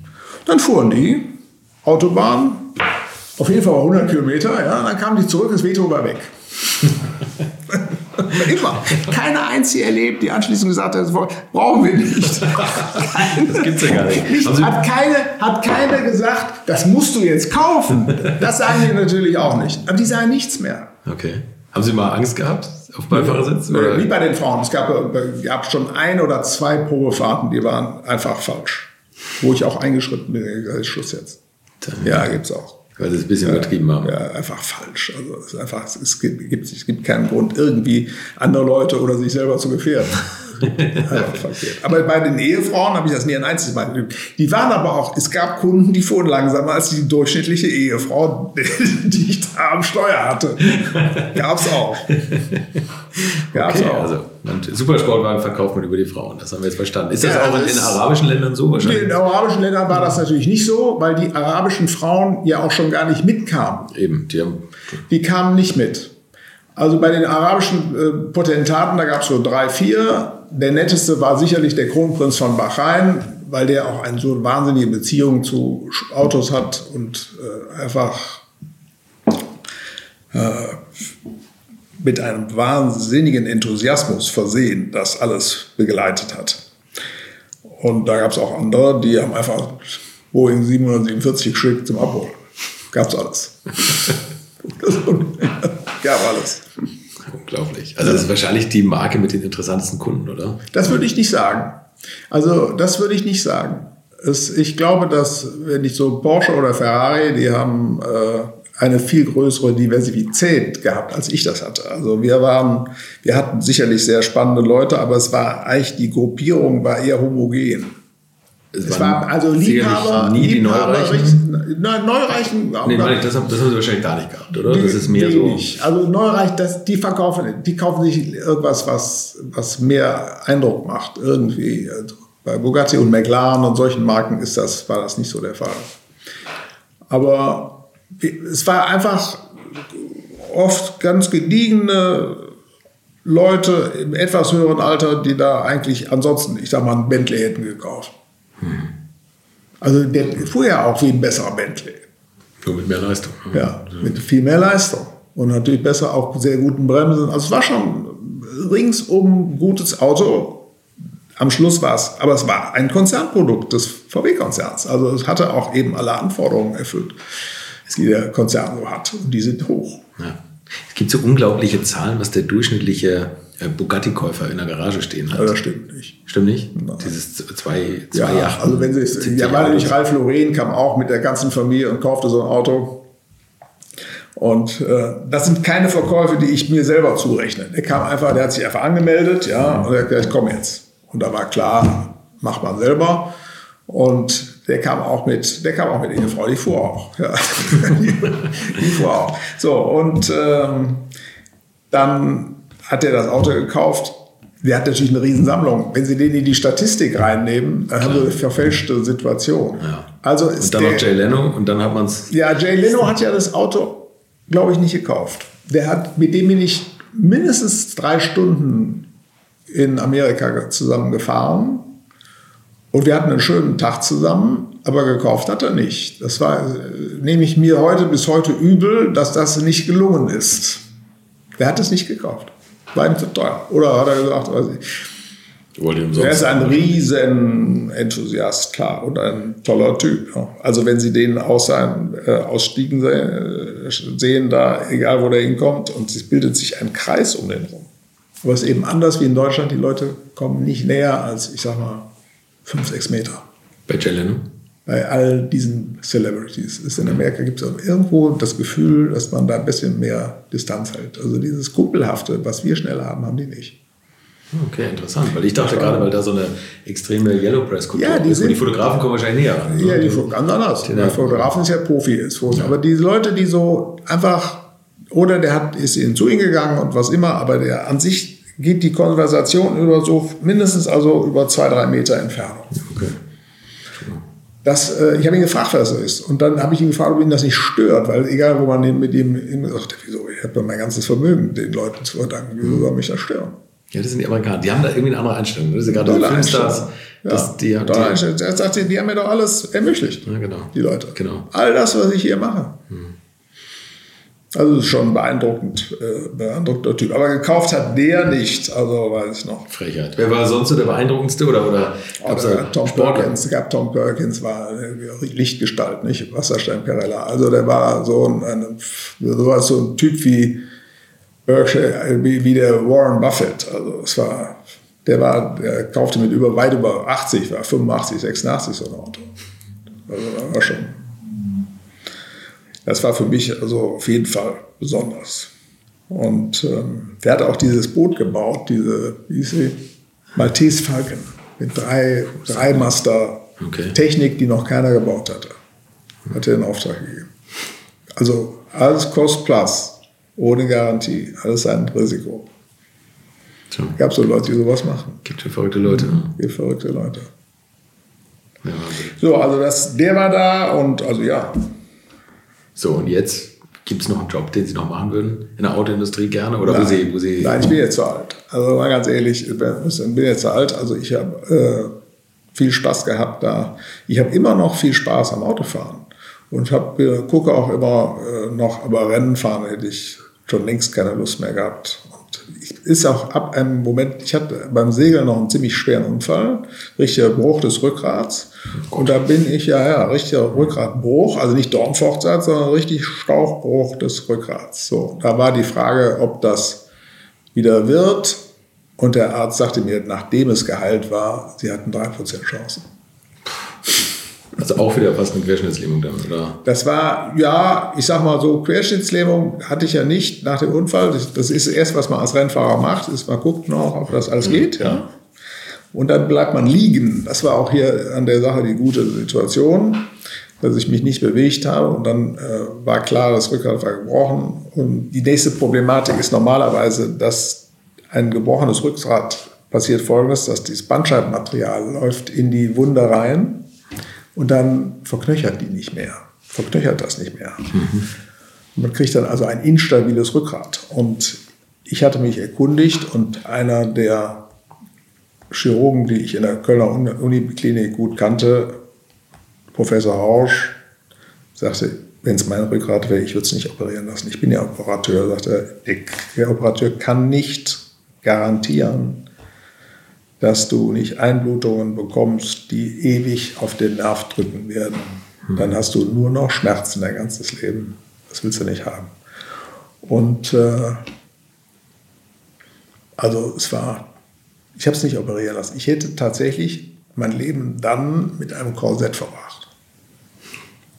Da hat mich keine falsche Bewegung gemacht. Aber das geht, das Korsett selber ist sicher. Also geht von hier bis, bis zur Hüfte, die Klarkräfte werden runtergeleitet. Und ich hatte das ja für ein Jahr. Also insofern, das ging ganz gut. Und dass das wieder zusammenwächst, wie gesagt, der Arzt sagt, normalerweise passiert das nicht. Überhaupt normalerweise war es natürlich so, dass dieser Unfall, ich bin ja praktisch mit dem Kopf gegen die Wand geflogen. Und äh, unter Deck, ich habe also gar nichts mitgekriegt. Weil, wenn man den Aufprall hört, dann fliegt man schon. Das heißt, man hat keine Zeit, die Hände vor. Ach, das Schiff ist irgendwo Das Schiff ist auf, auf, äh, mit dem Kiel auf von Stein gefahren, auf von Felsen gefahren. Im Moment steht das. Ja. Das heißt, man fliegt und ich war an einem einzigen Punkt in dem Schiff unter Deck, wo man so geradeaus vier Meter fliegen konnte. Okay. Also wenn ich in der Dusche gestanden hätte, wäre gar nichts passiert. Oder am Sitz am Sofa gesessen hätte, mit Kopf in die richtige Richtung, wäre gar nichts passiert. Und so war es eben so, Kopf äh, gegen die Wand, richtig gegen die Wand. Und ich, normalerweise bricht ja dann die Halswirbelsäule. Und durch den Motorsport war eben die Muskulatur immer noch so, dass die nicht gebrochen ist, stattdessen ist die Brustwirbelsäule gebrochen. Und da sagte der Arzt, das geht eigentlich gar nicht, weil die Halswirbelsäule hat ja nur ein schwächer ist, Viertel, ne? ja, vier, die hat ein Viertel der Stärke der Brustwirbelsäule. Aber die ist gebrochen, die Brustwirbelsäule ist gebrochen. Und äh, ja, dann war, nach einem Jahr war klar, das halt. Und dann habe ich auch nicht wieder mit dem Motorsport angefangen. Viel, Das viel Glück war- gehabt. Da muss man es auch nicht da herausfinden. muss man nicht rausfahren. Das war einfach, da muss man auch nichts mehr rausfahren. Da war echt Schluss. Das war 2007 war der Unfall. Da habe ich gesagt, jetzt Schluss. Jetzt einfach Schluss. Ja. Seitdem, ich habe auch das Risiko sonst wo ein bisschen eingeschränkt. Was ist Ihr wichtigster Pokal? Wenn ich mich um, wie viele Also Pokale stehen hier um uns Weiß ich nicht. Ich habe nicht gezählt. Es ist auch viel Blech. Also das muss man ganz sehen. Das ist nicht. Aber die wichtigsten Rennen für mich persönlich war das, also das große Sportwagenrennen in Monza. 1000 Kilometer beziehungsweise das Vier-Stunden-Rennen. Kam- Zweimal bin ich das als Vier-Stunden-Rennen gefahren und zweimal als 1000 Kilometer. Das viermal hintereinander zu gewinnen. Weil das war, das gab auch, erstmal gab es in, in Monza das Goldene Buch wenn man aus dem historischen Motorsport kam, wusste man, was das ist. Und da war immer das Sportwagenrennen und der Grand Prix war immer beschrieben und dann wusste der Sieger, wurde, unterschrieb das. Und da stehe ich viermal drin. Da steht Nuvolari, Varzi, äh, Caracciola, jeder steht da drin, ja. Und da stehe ich viermal drin und dann habe ich gesagt, ich würde Ihnen, ich weiß nicht was geben, wenn ich eine Kopie davon haben dürfte. haben Sie nicht gemacht. Haben Sie nicht gemacht? Nee, haben sie nicht gemacht. Ach, die sind so eigen, die Italiener? Hat nicht gemacht. Also ich gesagt, geht nicht. Gibt's, hat keiner. Und dann habe ich gesagt, wenn es keiner hat, ist auch gut. Aber es hat auf jeden Fall keiner. Und dann gab es das Buch über, der, von dem Zana über das 1000 Kilometer Rennen. Da hat er auch gesagt, äh, viermal ist Rekord. viermal hat keiner hier gewonnen. Okay. Die Monza-Pokale, wie Das gesagt. sind die Monster total die großen. Ah, okay, okay. Ja, es gibt noch zwei woanders. Und, das, und der Vier-Pokal, haben Sie eben was Tolles zu Der erzählen? vier-Pokal war für den besten Privatier, der fährt. 97 in der Profi. Ja. Und den hat der, hat der Bernie Eccleston selber aus dem Hut gezaubert. Sehr gut. Ja, ja. War ich stolz. Gibt es irgendeine besondere beeindruckende Persönlichkeit, die Sie in diesem ganzen Rennzirkus erlebt haben? Ach, jede der Menge. war Also erstmal fangen wir doch mal mit, ganz ehrlich an mit Kalbfell und Rosche. Ja. Beiden. Beide. Ja. Der Kalbfell auch. Also der Kalbfell und der Rosche, das war für mich, ich hätte vielleicht sogar, ja. Der Hubert hat das so zweimal angedeutet, die Chance gehabt, bei Mercedes ein privates Auto zu bekommen. Und ich habe es nicht gemacht, weil ich gedacht habe, ich kann das dem Rosche dem Kalbfell nicht antun. Kann ich nicht. Kann ich nicht. Ja, aus Verbundenheit, ich habe so viel Unterstützung hier gehabt, das machst du nicht. Das ist egal, das machst du jetzt nicht. Wäre natürlich gut gewesen, weil ich wusste, wenn ich das hätte, wenn ich das gemacht hätte, wäre wahrscheinlich wäre für 97 gewesen. Und die sind 97 nicht gefahren, so war es. 97 sind die nicht gefahren. Mit dem V12.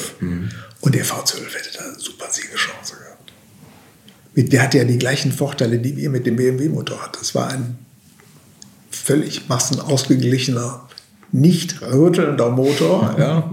Mit viel Keine Drehmoment. Vibration, bitte Viel Drehmoment. viel Drehmoment. Vor allen Dingen auch die, diese Mangel an Vibrationen ist ja bei einem Rennauto ganz oft der Grund für den Ausfall. Wenn das irgendwie immer gleich auf der gleichen Frequenz vibriert. Das gibt irgendwelche kleinen Sachen, die sich losschütteln los sein, ja. bei 24 Stunden. Das hatten die nicht. Weder der BMW-Motor noch der Mercedes-Motor. Ja, okay. Also das weite der Mercedes wäre schon ein Top-Auto 97 für Le Mans gewesen. Das mit der CLK Und dann GTR, Bernd, ne, der CLK, als der 12. Zylinder, der erste Genau. praktisch, den die hatten. Und dann mit Bernd Schneider, ja ein sehr enger persönlicher Freund. Also Bernd Schneider und dann noch so ein Mercedes, vielleicht Klaus Ludwig. Ja, wäre um den Sieg schon, da wäre absolute Siegchance gewesen. Kommen wir zur letzten Frage. Hm. Vielleicht kennen Sie schon. Mal ja. angenommen, es gibt nur noch, also der Sprit geht aus.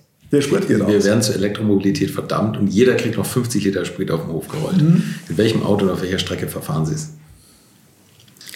Also da würde ich nochmal das sagen, was ich am Anfang gesagt habe. Wenn ich noch einmal fahren müsste, könnte, sollte, dürfte.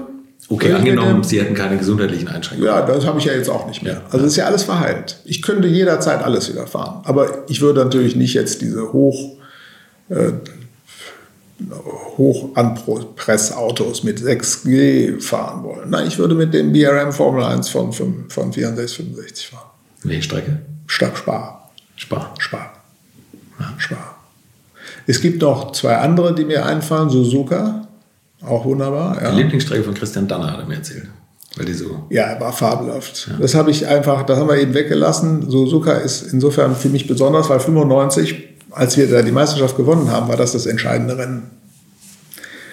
Wir kamen mit einem kleinen Vorsprung da an. Es waren 40 Grad Außentemperatur und 85 Prozent Luftfeuchtigkeit. Ein Albtraum und dann in dem Auto drin. Und die, die Teams, die sich da etwas besser darauf vorbereitet hatten, die hatten Kühlanzüge. Kühlanzüge. Diese mit diesem Wasser, was da durchlief. Was da durchlief. Ja. Und waren zu dritt. Und John und ich waren zu zweit. Und wir mussten irgendwie, GTC war also nahe hinter uns und die gewannen auch das Rennen. Und wir mussten einfach da punkten. Und ich weiß noch, als ich das erste Mal da im Auto sah, habe ich gesagt, der Kopf platzt. Das geht gar nicht. Und dann passierte ein Wunder aus meiner Sicht. Ich äh, wusste nicht, warum das so ist, aber es, der Körper hatte sich zwischen dem ersten und zweiten Mal schon in gewisser Weise adaptiert. Als ich das zweite Mal im Auto saß, habe ich gesagt, geht ja jetzt. Und dann sind wir Zweiter geworden. Dank der überragenden Leistung von Herrn Nielsen, der das Auto, ich glaube, genau doppelt so lange gefahren ist wie ich. Ich bin, glaube ich, zwei Stunden gefahren, wer ist vier Stunden gefahren. Sechs Stunden durchdrehen. ja, okay. das war so. Aber ich, ich, ich war, der, der sagte, ich hätte nie gedacht, dass du diese zweite Stunde sagte, dass du das überhaupt schaffst, dass du das heil nach Hause bringst. Und ich, ich weiß noch, ich brachte das am vierten oder fünften Platz zurück. Ich sagte, das reicht. Er sagte, als er einstieg, sagte er, Thomas reicht. Morgen zweiter. Wahnsinn. Hm? Da war wirklich besonders. Haben Sie noch einen Bugatti eigentlich? Nein, ich hatte einen äh, bestellt, den hat der Winterkorn übernommen. Der wurde, ich wollte immer meine Auto, also immer ein Auto bestellt, weil es gab immer einen Kunden, der sofort einen haben wollte. Mhm.